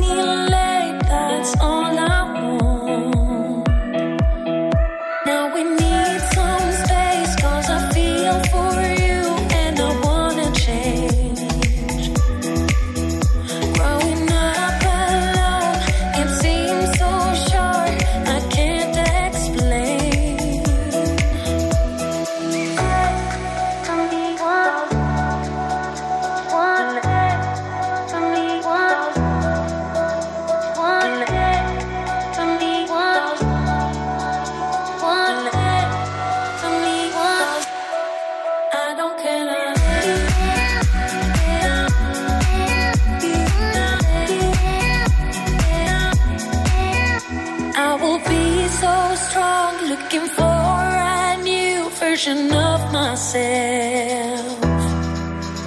Cause now all I want is to be a part of my new world. Wherever helps in the future, trust in destiny. Don't try to make any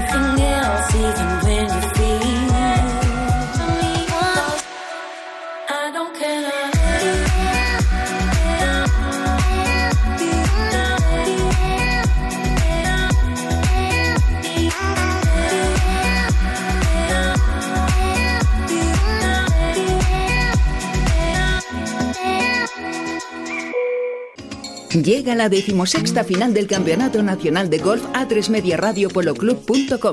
Con este motivo, Gente Viajera se hará en directo desde las instalaciones de Bonalba Golf and Resort en Muchamiel, Alicante. Conoceremos los mejores rincones de la Costa Blanca, sus rutas de montaña, su gastronomía y los excelentes campos de golf que la convierten en el destino preferente para los amantes de este deporte. Con el patrocinio de la Diputación de Alicante y el Patronato de Turismo Costa Blanca. El sábado 24 de noviembre, desde las 12 del mediodía, Gente Viajera con Estereiros. Te mereces esta radio. Onda Cero, tu radio. Durante años hemos buscado una palabra que sintetizara la pasión por el deporte. Vamos mola. Vamos. Porque si los neozelandeses tienen la jaca y los franceses la marsellesa, los españoles tenemos vamos. Es un grito de guerra y es nuestro. Oye, David. ¿Qué pasa, Rafa? Eso de vamos, me suena de algo, ¿no? Nace Vamos, un nuevo canal para los amantes del deporte en Movistar Plus. Quédate con lo mejor, con Rocío Santos.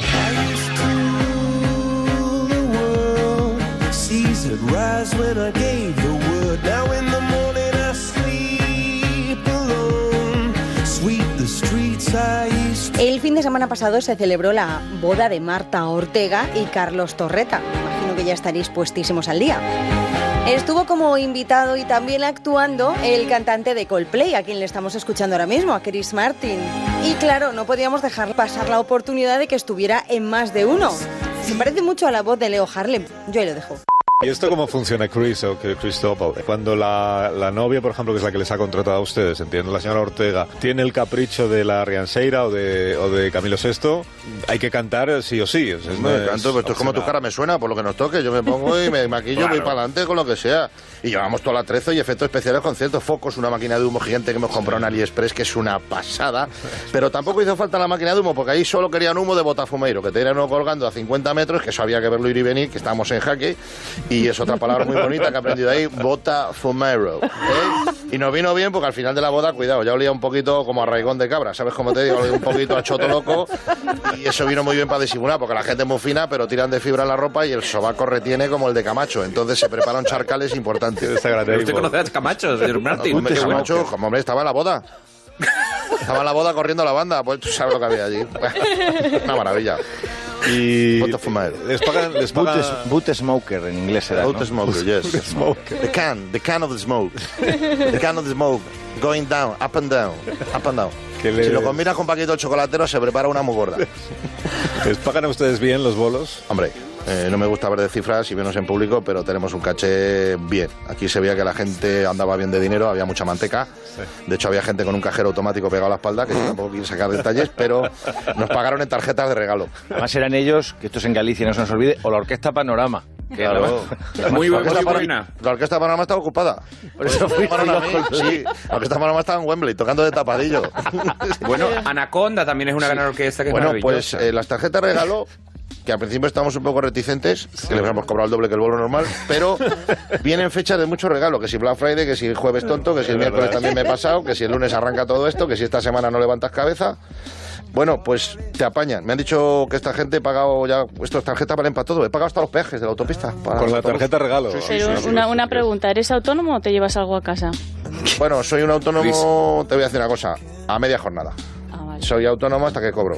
Y después me lo gasto como una ciudadana persona normal. Pues no te presentes al ministro, que te lo sacan. Aquí. Bueno, es que ya no sé dónde ir. Estaba en las Islas Caimán. Pero me voy a ir a las Islas Lacos, que son más pijas, porque es que ya no sabes qué hacer. No sabes meter el dinero. Bueno, tenía, tenía un cerdito de barro. Liter, Lo he tenido que dar de alta. No, no, no, que tiene veterinario, que lo tengo que llevar al banco y tiene que pasar por veterinario. Me lo ponen boca abajo, me lo vuelcan, y como que quedan dos euros, uno para la gente.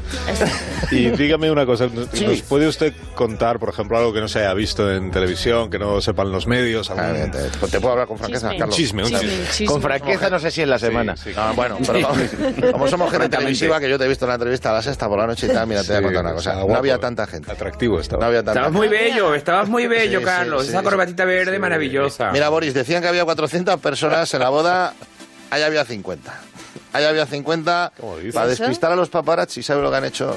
Se ve que gente del mundo de la moda han puesto mucho maniquí. Figuración. Claro, claro, qué buena idea. Y no, y parecía que había, pero yo lo notaba cuando tocaba los temazos, boom, boom, boom, sobre todo el de Kináfrica, que aquello fue una locura. No se movía la tropa. Se movían, no se movía la tropa. estaban pintados. Pero Chris, yo también le digo una cosa que es importantísima. En ese tipo de fiestas hay mucho Botox y el Botox puede tender a parecer un maniquí en ciertos, en ciertos momentos. Bueno, había mucha cara corcho. Había mucha cara corcho y te digo también, se tiró mucho de orujo que al final las caras quedaban como enloquecidas de adormecimiento. O sea, había gente con la marca de la Butterfly Pillow, todo el cuello marcado. Había gente que venía de cabezada. Y luego el coche de cuero. Como ocho de asientos de cuero, eso resuda una barbaridad. Se Y, veía- la- y las cosas, una duda que tengo yo, los manteles, ¿todo esto era de Zarajón? Era Zarajón todo, era Zarajón todo, menos los de papel. Había unos de papel ya. Había zarajos también. Había zarajos, Zarajón, había tora de Zara. El zarajo grande, Zarajón. Y Zaratustra pusieron al principio, todo era Zara. Zara. Zara de los atunes. Zara de los atunes, todo Zara. Zara de los atunes. Carajón, claro. Claro. Que comía usted bien. exclusivo, Bueno, exclusivo. bueno, he comido, he comido mejor que la boda de mis padres. Fui a la de mis padres que se comió bien, pero aquí lo que más me gustó de todo, aparte de la comida, que había mucho animal con antenas.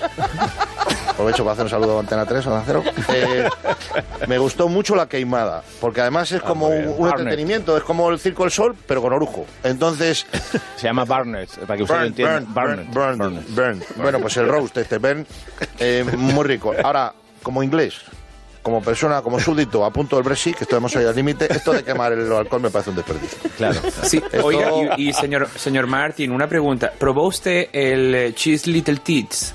Que es el queso ah, de sí, tetilla. queso de tetilla, sí, cheese little tea, muy rico, muy rico. Muy rico, muy rico también. Y el little member, el membrillo, muy rico, combinan perfectamente. Una maravilla. Vuelvo, bueno, ya he pensado crear una línea dentro de Coldplay de la BBC. Boda, bautizo, comunión. Ah, De momento he empezado por boda, pero todo lo que me llamen yo voy. Ah, pues una comunión de un sobrino que es muy, muy fan y Sí, sí. hablamos luego. Que haga falta. Tarjeta Express, Alibaba, Botafumeiro, leña. Me lo llevo en Percebes. Tarjeta Pero regalo. lo pone ya en el, en el rider técnico, ya pone botafumeiro, de- o sea, tiene que haber un botafumeiro. Le ha gustado tanto la historia que... Claro, que el tiene que. Botafumeiro es que Ya eso los pequeños que he visto que le gusta. Eso es de un antes y un después el imaginario. Botafumeiro. O sea, Es aunque la boda sea en. Albacete, hay que poner Bodafumeiro, queremos decir. sí, sí. Pues Chris, me, eh, thank you. Thank you, thank you. Muchísimas gracias. Em, apologize for my, my Spanish porque me estoy soltando, pero todo lo que sobró lo tengo en tuppers. Rocío Santos. Quédate con lo mejor.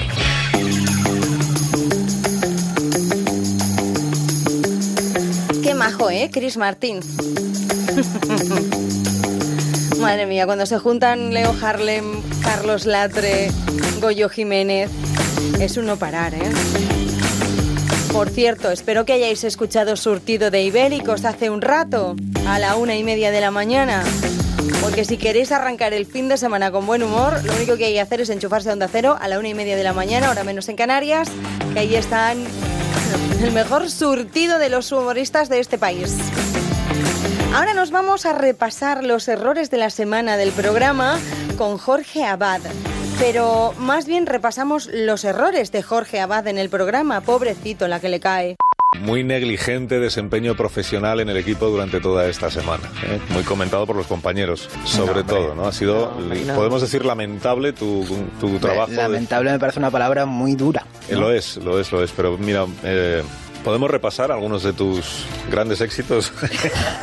mira, martes No, a, las, a las 10 de la mañana. Sí. Había muerto Stan Lee, el, el famoso creador de cómics, de superhéroes. Está- Estuvimos hablando de ello pues en buena parte del programa, en la tertulia, Sí, las noticias. Y dijimos, vamos a hacerle un homenaje a Stan Lee.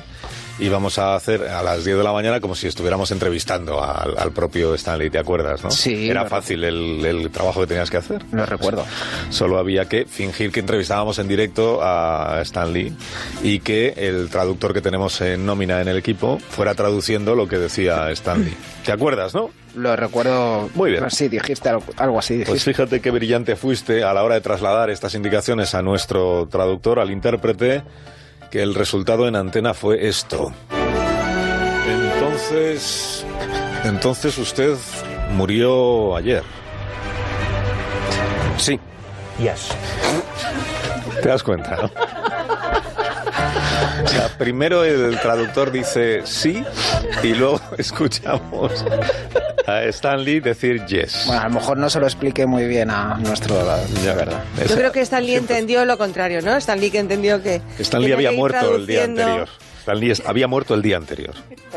Por tanto, solo había que ordenar bien los elementos. Bueno, pues fatal. Eso fue el martes a las 10 de la Para mañana. empezar. Pero es que luego vino lo otro. Martes 13, que que yo recuerdo. Luego vino lo del concurso. El concurso del que tú eres el único responsable, de lo Sí. que ahí se pregunta y de que las respuestas estén bien bien escogidas, es que esté bien puesta la que es correcta, en fin, esas cosas. Que y fue ese entonces, mismo día, martes y 13. ese mismo día, nos metiste en este jardín, que era el tulicrem, eso es. Era el Pero ¿por qué un jardín? Por el tulicrem. Tulicrem. Pues porque tú pusiste en el guion. El tulicrem es solo de chocolate. Es una pasta de chocolate.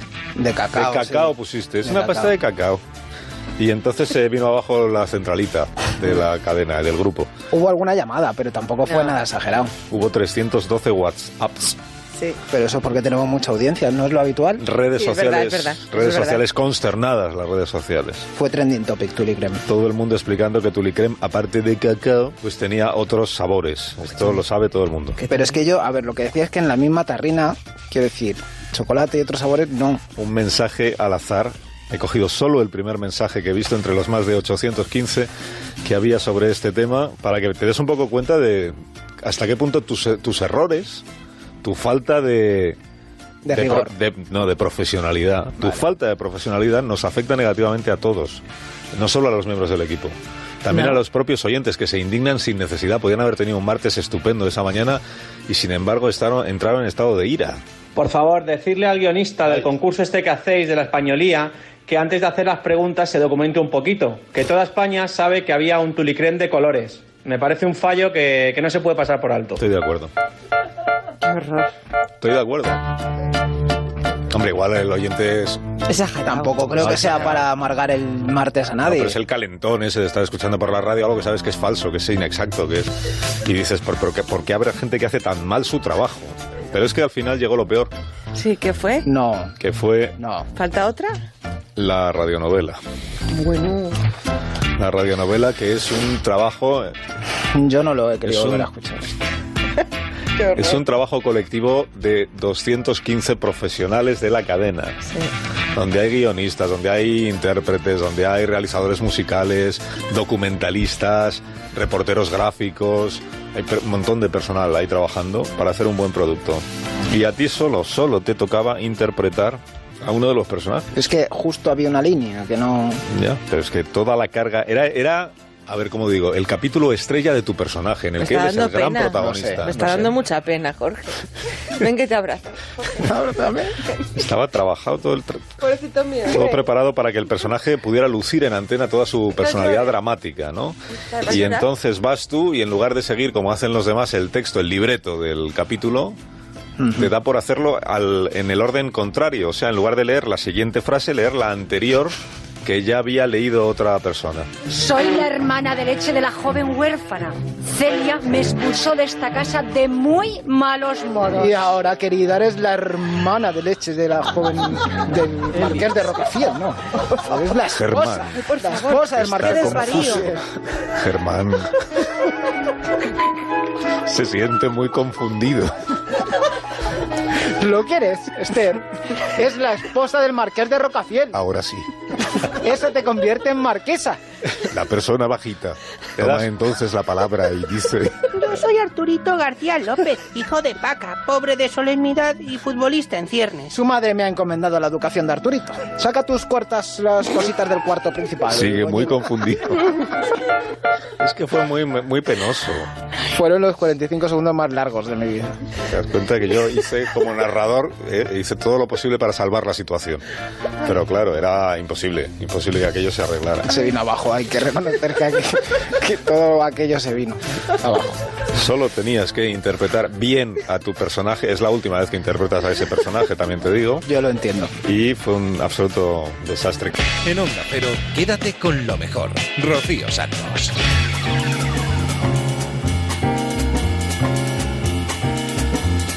Pobrecillo Jorge Abad, me estaba dando pena y todo. Como a Begoña. Vaya rapapolvo que le cae, por Dios. Uy, vaya tela. Bueno, ahora vamos a dejar más de uno y nos vamos a ir a Julia en la onda. Y recibimos con fanfarrias a Juan Gómez Jurado, que ha vuelto a Gelo, ha vuelto a Julia en la onda para presentarnos su nuevo libro que se llama Reina Roja. La protagonista se llama Antonia Scott, es un personaje muy potente, dice que es la mujer más inteligente del mundo. Ella no es policía, tampoco es criminalista, pero eso sí resuelve un montón de crímenes, decenas de crímenes. Vive encerrada en un ático, en lavapiés. Dedica tres minutos al día a pensar en el suicidio, tres minutos al día. Y como decía, es la mujer más inteligente del mundo. Tiene algo de Lisbeth Salander, ¿no? Y- Parece. Es, mm, supongo que quizás en el, en el espíritu, pero luego son tremendamente des- mm, distintas, ¿no? Eh, fíjate, Antonia Scott es una, es una mujer, es catalana, ella nació en Barcelona porque es, es hija del cónsul, del cónsul eh, Británico. británico, británico en, en Barcelona, y de repente eh, hay un hay algo que le lleva a Madrid y ella eh, es una persona extraordinariamente inteligente pero no solo es la mujer más inteligente del mundo es la persona más inteligente del mundo por todo según todos los registros y ella ha decidido dedicar su vida a intentar resolver problemas que puedan afectar a, gente y que no se podría eh, resolver de otra forma ¿por qué creé yo este personaje? porque me di cuenta de que existían heroínas muy potentes en la ficción, pues el caso que tú has pu- puesto de Lisbeth Salander es uno de ellos, pero Lis- Lisbeth Salander es muy distinta, ¿no? Y entonces a mí había alguna cosa que me molestaba mucho, que era el hecho de que nunca en la ficción se había escrito a una mujer siendo la persona no mujer más inteligente del mundo. Entonces yo dije, pero ¿por qué esto no se ha hecho antes? ¿Por qué no específicamente vamos a hablar de una persona que es capaz, siendo mujer, de hacer lo que hace ella, ¿no? Por cierto, Antonia Scott, el personaje, por lo visto en todos los exámenes saca un 6, siendo la mujer o la persona más inteligente del mundo. ¿Qué pasa? ¿Que tiene que esconder su inteligencia? ¿Hay que esconder la inteligencia a veces Eh, eso- para no, res- no despertar recelos? Eh, os pasa mucho a las mujeres y los oyentes de personas físicas lo vais a entender. Yo he hecho un montón de entrevistas y todo el rato me, me pedía el cuerpo girarme hacia el técnico de radio y decirle, ponme el corte de cañete. ¿Os acordáis, no? Sí, De- lo de es- la superioridad intelectual. Claro, sí. es que si muestras superioridad intelectual delante de una mujer, pues entonces pareces un machista. Eh, sí, claro, las mujeres tenéis que estar todo el rato escondiendo vuestra inteligencia, todo el rato, porque si no llega un momento en el que, bueno, pues ya sabes lo que pasa, ¿no? No hace falta que te lo explique yo y todas las mujeres que nos escuchan lo saben también. Entonces Antonia Scott, eh, durante la carrera, para camuflarse, su manera de conseguir destacar y conseguir sus propios objetivos era sacar exactamente seis en todos los exámenes, lo cual es, es como, que te- como fallar todas en el Euromillones, es mucho más difícil que acertar todas. Y en la quiniela, perdón. Entonces, eh, eh, esa, esa, mm, esa manera de esconderse me pareció también que era una manera de retratarla a ella, ¿no? Hay mucho Joaquín Sabina en la novela, ¿no? Sí. Hay mucho homenaje a Joaquín Sabina. ¿Sabes si le ha llegado la novela? ¿Si la ha leído? ¿Sabes algo de él o no? Sí, pero no te lo voy a contar. Ah, ¿por qué? No, yo se la di a Pancho Varona y Pancho se la da a Joaquín y Joaquín, bueno, pues... Pancho Barón nos oye siempre, ¿lo sabes? Sí, lo sé, lo sé. No sé si, si estás... eh, Pancho, si estás, pon un tuit, porfa, que te leo automáticamente. Porque vive en el número 7 de la calle Melancolía, la protagonista. eh, y ahí, En el número ahí está. 7, calle Melancolía. Ahí vive, pero no es la única referencia que hay a Sabina, hay alguna otra más, ¿no? Es, es que ¿sabes qué pasa? Que eh, tenemos... ten- yo tenía un problema con Antonia Scott. Para... Llego, a un sitio, ¿eh? Antonia Scott es mujer y es extraordinariamente inteligente. Eh, yo obviamente no soy una mujer y que soy eh, muy poco inteligente, ya lo dejamos claro durante cuatro años de personas va, va, va. Entonces, para llegar a las alturas que y, y la distancia que ella me suponía con ese rechazo, con esa fascinación, porque es cu- cuando una persona que tiene un 240 de coeficiente intelectual... es- ¿Existe gente así? es- hay pocos. Y uno, y uno de ellos, el más alto diagnosticado, por cierto, es una mujer. Y lo que, para acercarme yo a esa mujer, yo necesitaba un Sherpa para ascender hasta las alturas donde me estaba esperando Antonia, ¿no? Y ese Sherpa es John Gutiérrez, el policía vasco homosexual, que acude desesperado a ella porque tiene un caso muy, muy difícil que necesita, que requiere de su atención y que nadie más que ella va a ser capaz de resolver. Y él es una persona mucho más tierna, mucho más cariñosa y la manera que él tiene de reflejar su monólogo interior y las cosas que le van pasando es que de vez en cuando aparece en su cabeza un, un verso de Sabina. Y entonces eso se va integrando incluso dentro de las propias frases del libro. Y me pareció una... eh, al principio era una broma, pero luego ya no paré. De hecho, es la, claro. de hecho, es la primera novela que ambientas en Madrid, ¿no, Juan? Sí, y yo había cambiado mi forma de escribir y esto es otra de las cosas, ¿no? Nosotros estábamos todo el rato poniendo músicas y yo mientras iba- escribía, yo decía, y aquí pondría un corte. no me lo puedo creer. Y como no podía... Ponías una, una frase Claro. o algo de Sabina. Exactamente, ¿no? Y, y, bueno, sí, efectivamente es mi primer thriller, de hecho, ambientado en España. Mm. Sabes que yo había, mira, había ambientado en Roma, en Jordania, en Múnich, eh, en la Sevilla del siglo XVI, pero eso no fue un thriller, fue una novela histórica, La leyenda del ladrón. Eh, en Chicago, en Washington, y de repente es que me, me di cuenta, dije yo, es que yo ahora quiero hacer una cosa muy cercana a lo nuestro, ¿no?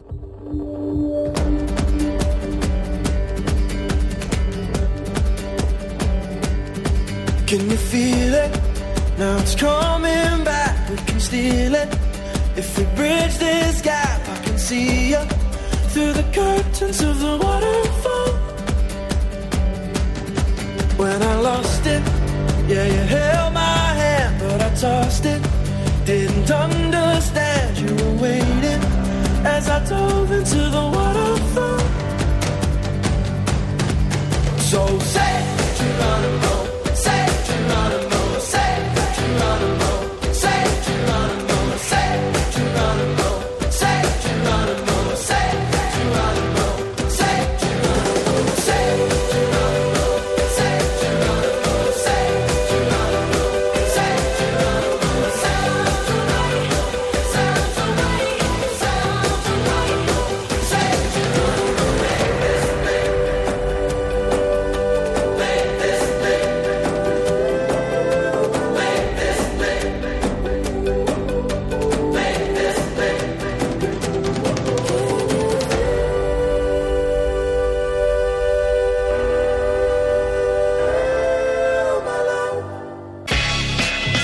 Quédate con lo mejor en Onda Cero.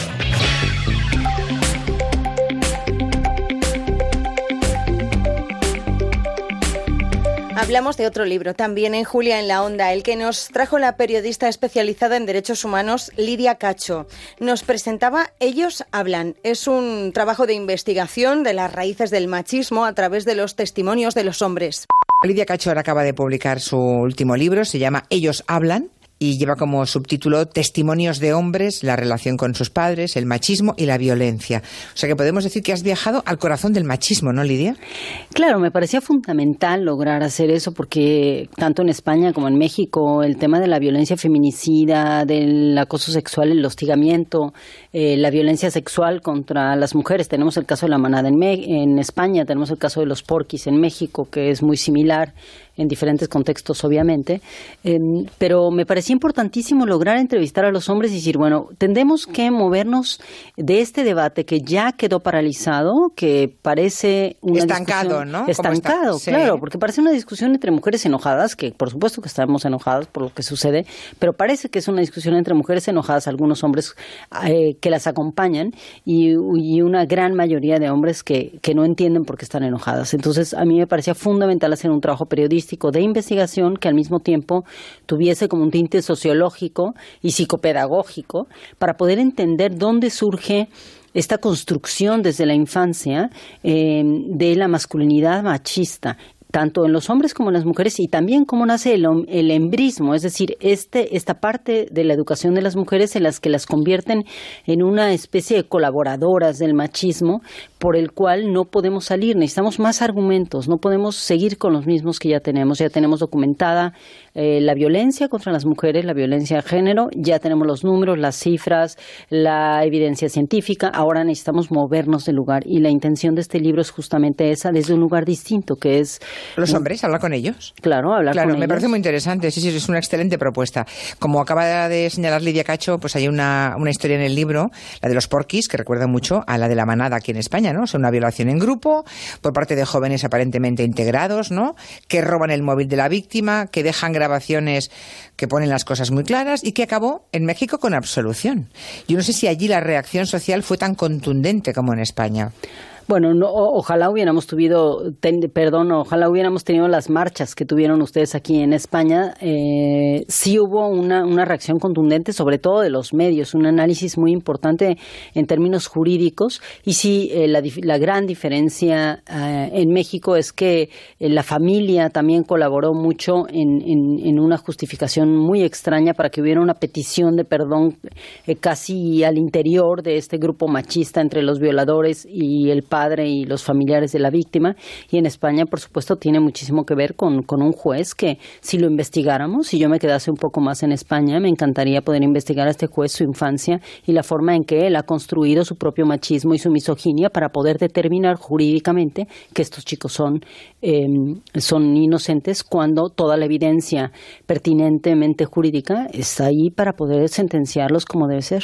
¿Qué deduces, Lidia, de una sentencia? Tú que has hablado que crees que la construcción del machismo empieza en la tierna infancia, tanto para hombres como para mujeres, eh, después de, este mm, libro prolijo lleno de testimonios de todo tipo de hombres, cuando, digo, al hilo de lo que estás diciendo, que, que, que- ¿cómo debe ser el juez que sentenció en el caso de la manada que ella casi estaba pasándoselo bien? Esa sentencia que la verdad nos indignó a todos. Eh, bueno, por supuesto, lo que, lo que tenemos que entender es que el machismo es la idealización de la violencia como un medio, como un fin, como un instrumento educativo coercitivo, que es una trampa que normaliza todo lo inaceptable, pero la- lo, lo normaliza en hombres y mujeres dentro del ámbito familiar y luego lo lleva a la escuela y a la política y al ámbito judicial. Eh, y al ámbito real, es decir, en todas partes se reproduce. Entonces, lo que tenemos que comenzar a, discutir y a, y a- y a desarticular es justamente cómo se construye y cuáles son los elementos para deconstruirlo. Yo lo que he hecho en México en diferentes casos eh, similares es investigar a los propios jueces que eh, sentenciaron a favor de las víctimas y siempre encontré, en la mayoría de los casos, sobre todo cuando se trataba de pederastia, que los propios jueces habían tenido en algún momento de su vida alguna relación ilícita con niñas o niños menores de edad. Es decir, ellos proyectan eh, su vida personal y sus creencias personales dentro del ámbito de lo judicial y de lo público. Y eso es algo que tenemos que eh, comenzar a investigar y determinar quiénes pueden o no estar en el servicio público, sobre todo en el ámbito judicial, para decidir si se, si se le permite o no juzgar ciertos casos. Dedica este libro a los hombres que he visto cuestionarse, dice Lidia Cacho, buscar la puerta de salida y llevar en brazos a sus hijos e hijas hacia la igualdad, lejos de la violencia y el miedo. Ojalá haya muchos, ojalá sean cada vez más, Lidia. Eso esperamos, por eso estamos en España con el libro, Julia. Hasta pronto, Lidia. Hasta pronto. Un abrazo, y toda nuestra admiración. Gracias. Gracias, un abrazo. Quédate con lo mejor, con Rocío Santos.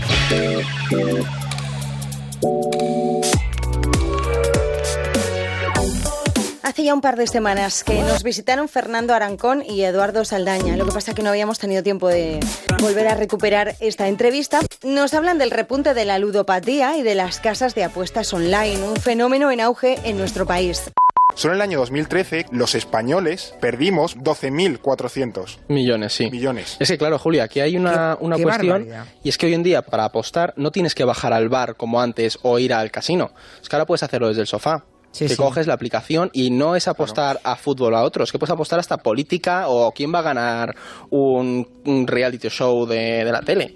Claro, por eso, por eso el punto realmente preocupante de, de este repunte tan bestia de, de adicciones al juego mm, viene por los más jóvenes, ¿no? Eh, chicos o chicas que están sentados en el sofá de casa y de modo virtual, pero pierden dinero, que eso no es virtual, eso es real, ¿no? Eh, no sé, algo nos estamos dejando fuera del radar, supongo, ¿no? Hay algo ahí grave que no estamos viendo. Sí, además es cada vez más preocupante porque esa psicología que mencionaba Fernando no solamente se ha, aplica- se ha aplicado en páginas o en aplicaciones, sino que la digitalización de nuestras vidas ha hecho que esa lógica del consumo con la que funcionan las apuestas se aplique en muchos casos, sobre todo con el de los videojuegos. Habrá oyentes que tengan hijos y les habrán escuchado que juegan al Candy Crush, que juegan al Fortnite, y estos videojuegos funcionan con, un, con unos mecanismos que se llaman los loot boxes. ¿Y qué es esto? Esto es simplemente, son recompensas que tú puedes comprar. Que si mejoras de armamento, que si trajes, que si un nuevo muñeco. Y al final, en tu cerebro, actúan exactamente igual que el tener una recompensa o una, un premio en una casa de apuestas. Porque lo que buscan un poco es ofrecerte pequeñas recompensas a lo largo del juego que suelen ser aleatorias para que tú sigas buscando esa Claro. recompensa. En, unas veces es un poco peor, otras veces es un poco mejor. y Entonces, claro, tú sigues echándole horas y horas y horas ahí jugando, jugando, jugando, a ver si. Porque el cerebro funciona de esa manera. El- bajo la previsión de que en algún momento, a base de jugar, te tocará la recompensa buena y no las, las malas que te están saliendo más veces, ¿no? Entonces, claro, es, es una adicción constante. Por ejemplo, el éxito de juegos estos del móvil tipo Candy Crush se basan en eso, en la adicción que ha generado en millones de jugadores esas pequeñas recompensas que hay a lo largo del, del juego. Lo que antes implicaba bajarse, como decíais vosotros, al bar con las tragaperras, ¿verdad? Las tragaperras siempre han ganado eh, la máquina, eh, obviamente. Pero si de vez en cuando soltaban unas monedas, pues eso es un poco lo que Claro. enganchaba a los ludópatas, ¿no? Y bueno, pues ahora los jóvenes, que igualmente están todo el día colgados de, de su móvil, de su smartphone y en internet, pues claro, es tan fácil que se conviertan en auténticos ludópatas, ¿no? Y que lo hacen inconscientemente, Julia, porque tú antes, si te vas a un casino, estás en un casino. Pero si estás jugando a un videojuego, tú no Ya, eres ya. consciente de que estás. Y hay casos en los que, de hecho, nosotros tenemos un conocido que nos habló de que su hijo cogió la tarjeta y estaba vinculada al teléfono. Entonces, ¿qué ocurrió? Que el chaval se lió a comprar mejoras del videojuego. Mejoras, mejoras, mejoras y se dejó pues más de 600 euros en un videojuego. Pero es que hasta esto, para que veamos el alcance que, que- que está teniendo esto, que como decía, ya ha rebasado el propio juego de las apuestas tradicionales, eh, ha llegado hasta los sobres de cromos. Eh, ¿Cómo los sobres de cromos? Sí, sí, sí, sí, sí. sí. Eh, antes, vamos, hasta hace pocos años, pues salía el cromo de los, este que sale todos los años, de los jugadores de fútbol, ¿no? Que tú ves Sí. la, la liga, vale. Pues entonces tú te comprabas tus sobres y te salía lo que te salía. Una, lógica- lógicamente, los jugadores mejores, pues tardan más en salir, Claro. pero si no te ibas al recreo en el colegio y los cambiaban los cromos. Exacto. Lo hemos hecho toda la vida. Exacto. Bueno, pues ahora lo que lo que han hecho es que los jugadores, los mejores jugadores, básicamente los han poco menos que desterrado de los eh, de los sobres tradicionales. Y ahora hay como dos tipos de sobres, unos que te salen los jugadores normaluchos y otros mucho más caros donde te salen solo jugadores muy muy buenos. Entonces básicamente han, han, abierto una línea de negocio nueva a base de pues eh, subdividir o encontrar nuevas líneas y tú compras solo, eh, si básicamente quieres completar tu álbum de cromos a base de comprar sobres normales, pues simplemente tendrás que esperar mil millones de años porque por estadística no te va a tocar, Claro. por ejemplo, que te salga Messi. Es una tragaperra de. Claro, y tienes que ir a pagar. tragaperras, en todo Claro, caso, sí, claro, sí. pero aplicado algo como los cromos. Si aquí el problema es que el, el público al que antes iba enfocado el juego, que era relativamente concreto, ahora se ha extendido a públicos que básicamente no tenían absolutamente nada que ver con el juego, Claro. como los adolescentes, los niños o, básicamente Sí. cualquier persona. Bueno, y les preparan para convertirles en unos ludópatas para el resto de su vida, claro, porque si empiezan con 15 años, pues imagínate cómo estarán a los 30, ¿no? En el momento en el que tú normalizas eso a través de videojuegos o cromos Claro. o la radio, la tele, el móvil, el no sé qué, cuando haya que jugar en una tragaperras o en el cacharro que se invente dentro de 10 o 15 años, será algo normal. Entonces, es también la, es que se que genere una cultura del juego que, Claro, claro, que claro, está claro. causando muchísimas pérdidas. No hay que un menor, un menor no le verás, no- nunca lo verás en un tragaperras en un bar, pero en cambio en el sofá de su casa sí puede Claro. estar haciendo eso. Su, claro. ma- su madre o su padre le darán eh, la tablet con el Candy Crush. Por ejemplo, que esto no es porque el juego, o sea, el juego es entretenido, pero tiene esa subparte que te engancha. O por ejemplo, se ha demostrado que las, las casas de apuestas, por ejemplo, no consiguen eh, verificar la identidad de quien se registra. Entonces, lo mismo, te- se puede registrar una persona de 50 años que, Que un una de chaval 15, claro, claro, Fernando Rancón y Eduardo Saldaña, gracias. Gracias a ti, Hasta la semana que viene. En Onda Cero, quédate con lo mejor. Rocío Santos.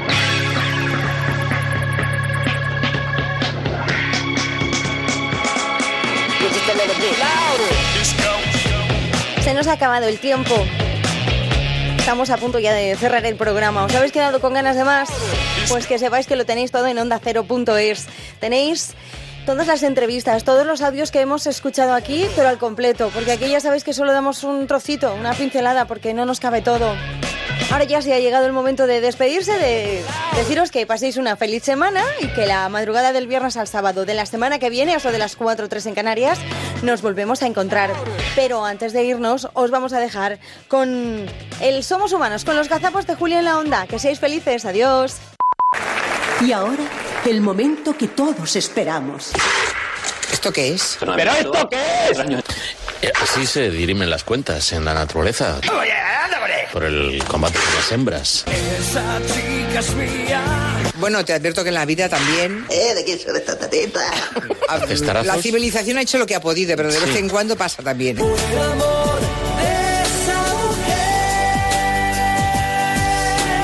Sí, estos son unos cabrones. ¿Qué quieres decir, cabrón de mierda? En el sentido Sí, sí, literal. eh, zoológico de la palabra. Ah, ah, vale. Están eh, luchando. ¿Qué dices tú, puto gordo? ¿Tienes algún problema? ¿Y tú? ¿Tienes algún problema? ¿Te gusta tu cara? Pues si quieres te la cambio. Están intentando, pues eso, establecer quién es aquí el que manda sobre ellas. A ver quién es el que la tiene más grande. Y si pierdes, te retiras. Anda. Vete, pero para siempre. Y este sonido, Julia, José Luis, José Luis, ¿qué te pasa? está sacado del capítulo para mí más estremecedor del Hombre la Tierra. Sí. El capítulo dedicado a la cabra montés, en la que un viejo macho cabrío pierde el control sobre las hembras Me cago en tu puta madre. y se retira al fondo del bosque perdedor. Me miro al espejo y no me gusto. Es el perdedor más perdedor que he visto yo jamás en televisión. Cállese. Ese macho que hasta hace un cuarto de hora, Tetas.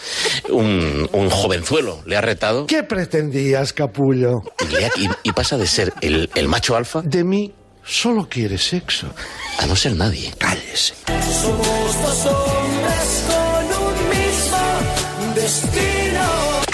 Tetas, culo y chichi. Y ahora también sabemos que el gobierno del Partido Popular detuvo la construcción de fagatas de Navantia. Fagatas de Navantia. No vocalizas.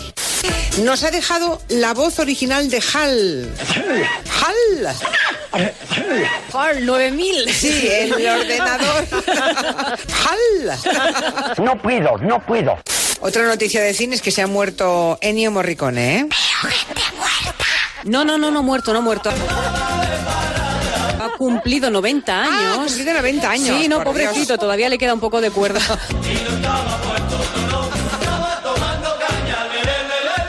Le he, ma- he matado al pobre Ennio Morricone. Ángeles terminado. Eso es que, me, es que me mira Quintanilla. Mira, mira, mira. Me dice. ¿Qué dice? Es que tenemos que acabar ya, que acabar ya. Y me he despistado. Y todo por culpa de ese cantamañanas de Quintanilla. Manda De la misma manera que venimos al mundo, dicen los expertos, con una determinada cantidad, por ejemplo, de semen los hombres. ¿Qué dices, de hombre? Que cuando se agota dicen que ya no hay más. No, no, no. Eso no, no, no, no es así. Ustedes producen cada día, señor ¿Ah, Monegal, sí? No se entera de nada. Las que nacemos ya con la dotación de óvulos que usaremos toda la vida somos las hembras de la especie. Bien. ¿Te has enterado ya? Pues Del las varón hembras de la especie, además. Si se vacía. el cupo de amor. Si no se vacía, no se produce tanto. Nos hacemos una... ¡Un momento! Que eso no se dice, que eso no se hace, que eso no se toca. Juan Gómez Jurado, que ha hecho un thriller Fíjate, eh, muy trepidante. eh, sí. y yo he visto mucho cambio en mi interior, tener un discurso como mucho más preciso. Mira qué bien. Para hablar como yo quería. eh, y entonces, eh, sí, claro, sí. Y te decía antes que, que soy eh, muy poco inteligente. Sí, señor. Que yo, con, yo y, y lo que... Me aburro. Bueno, pues mm, lo cual... que, eh, Sí, sí, sí, sí. Bueno, vamos, vamos. Yo he visto mucho cambio en mi interior, casi rayana en la sociopatía, ¿no? Madre mía. Entonces a mí había alguna cosa que me molestaba mucho. Juan, te adoramos, ya lo sabes. Te queremos y te añoramos. Y yo a vosotros. Muchas Gracias. gracias. Premio Ondas a la mejor programación. No puede ser. Al gabinete de Onda Cero. Ay, por Dios. Y a Unidad de Vigilancia de la SER. Gracias a Dios. Bueno, em, quiero decir que estoy muy contenta de estar en esta edición de los premios Onda. ¡Qué contenta estoy! Porque ¿Qué? es que primero han vuelto a Barcelona. Apláusense ustedes, pásenlo bien. Me gusta esta edición de los premios Onda porque es que me gustan todos los premiados, en serio. Pelota. Les he estado viendo este mediodía, todos les he dicho como una fan. Me gustas mucho, Cómo me gusta lo que haces. me gustas mucho tú. Y toda la gente premiada me parece que tiene mucho talento, que está muy bien. Bueno, pero no empecemos a chupárnoslas todavía. Y mm, puestos a alabar el gusto de, de los jurados, pues también estoy de acuerdo en que le den el Ondas al gabinete. Hombre, claro. Porque a pesar de mi exultante juventud, Esto es un chiste. creo que el gabinete es el más longevo de la radio generalista española. Sí, sí, sí, sí. Porque empezó en el año 91. ¿Cómo se va el tiempo? Y parece que fue ayer, ¿verdad? Es este Ondas un premio gordo de esos que gustan. Porque, ¿Por qué? ¿Por qué? Porque es un premio muy repartido. Un regalo para todos. Solvencia intelectual, brillantez dialéctica, Yo aquí también lanzo una, una, una lanza por las empresas. Rompe una Rompo, lanza. perdón. brillantez dialéctica. Dice, y tu deseo será para tu marido y él se enseñó, a- enseñó a- joder. Eso implica saber hablar, pero también y sobre todo, o además, saber escuchar. Pero como todos- como todos, como todos los referendos, pensó que también les gusta mucho. O en Marbella, o en Marbella. Saber escuchar. Tú has Hace encontrado... muchos años. Tengo una tesis doctoral entera. Si quieres Vale. te la mando. Criticando Entonces, sentencias. no, no. Cinco años de tesis de investigación a criticar al Entonces, Supremo. me parece, que, me favor. parece bien. Y rigor. Y por último, permitidme un, un toque personal. Lo siento, se ha acabado el tiempo. ¿Y qué somos? Raviolis rellenos de bogavante. No, hija, no. ¿Qué somos? Angulas, ajo, guindilla y huevos de codorniz. Que no, que no, hombre, que no. ¿Qué somos? Premio Ondas a la mejor programación al gabinete de Onda Cero. Somos humanos. En Onda Cero, quédate con lo mejor. Rocío Santos.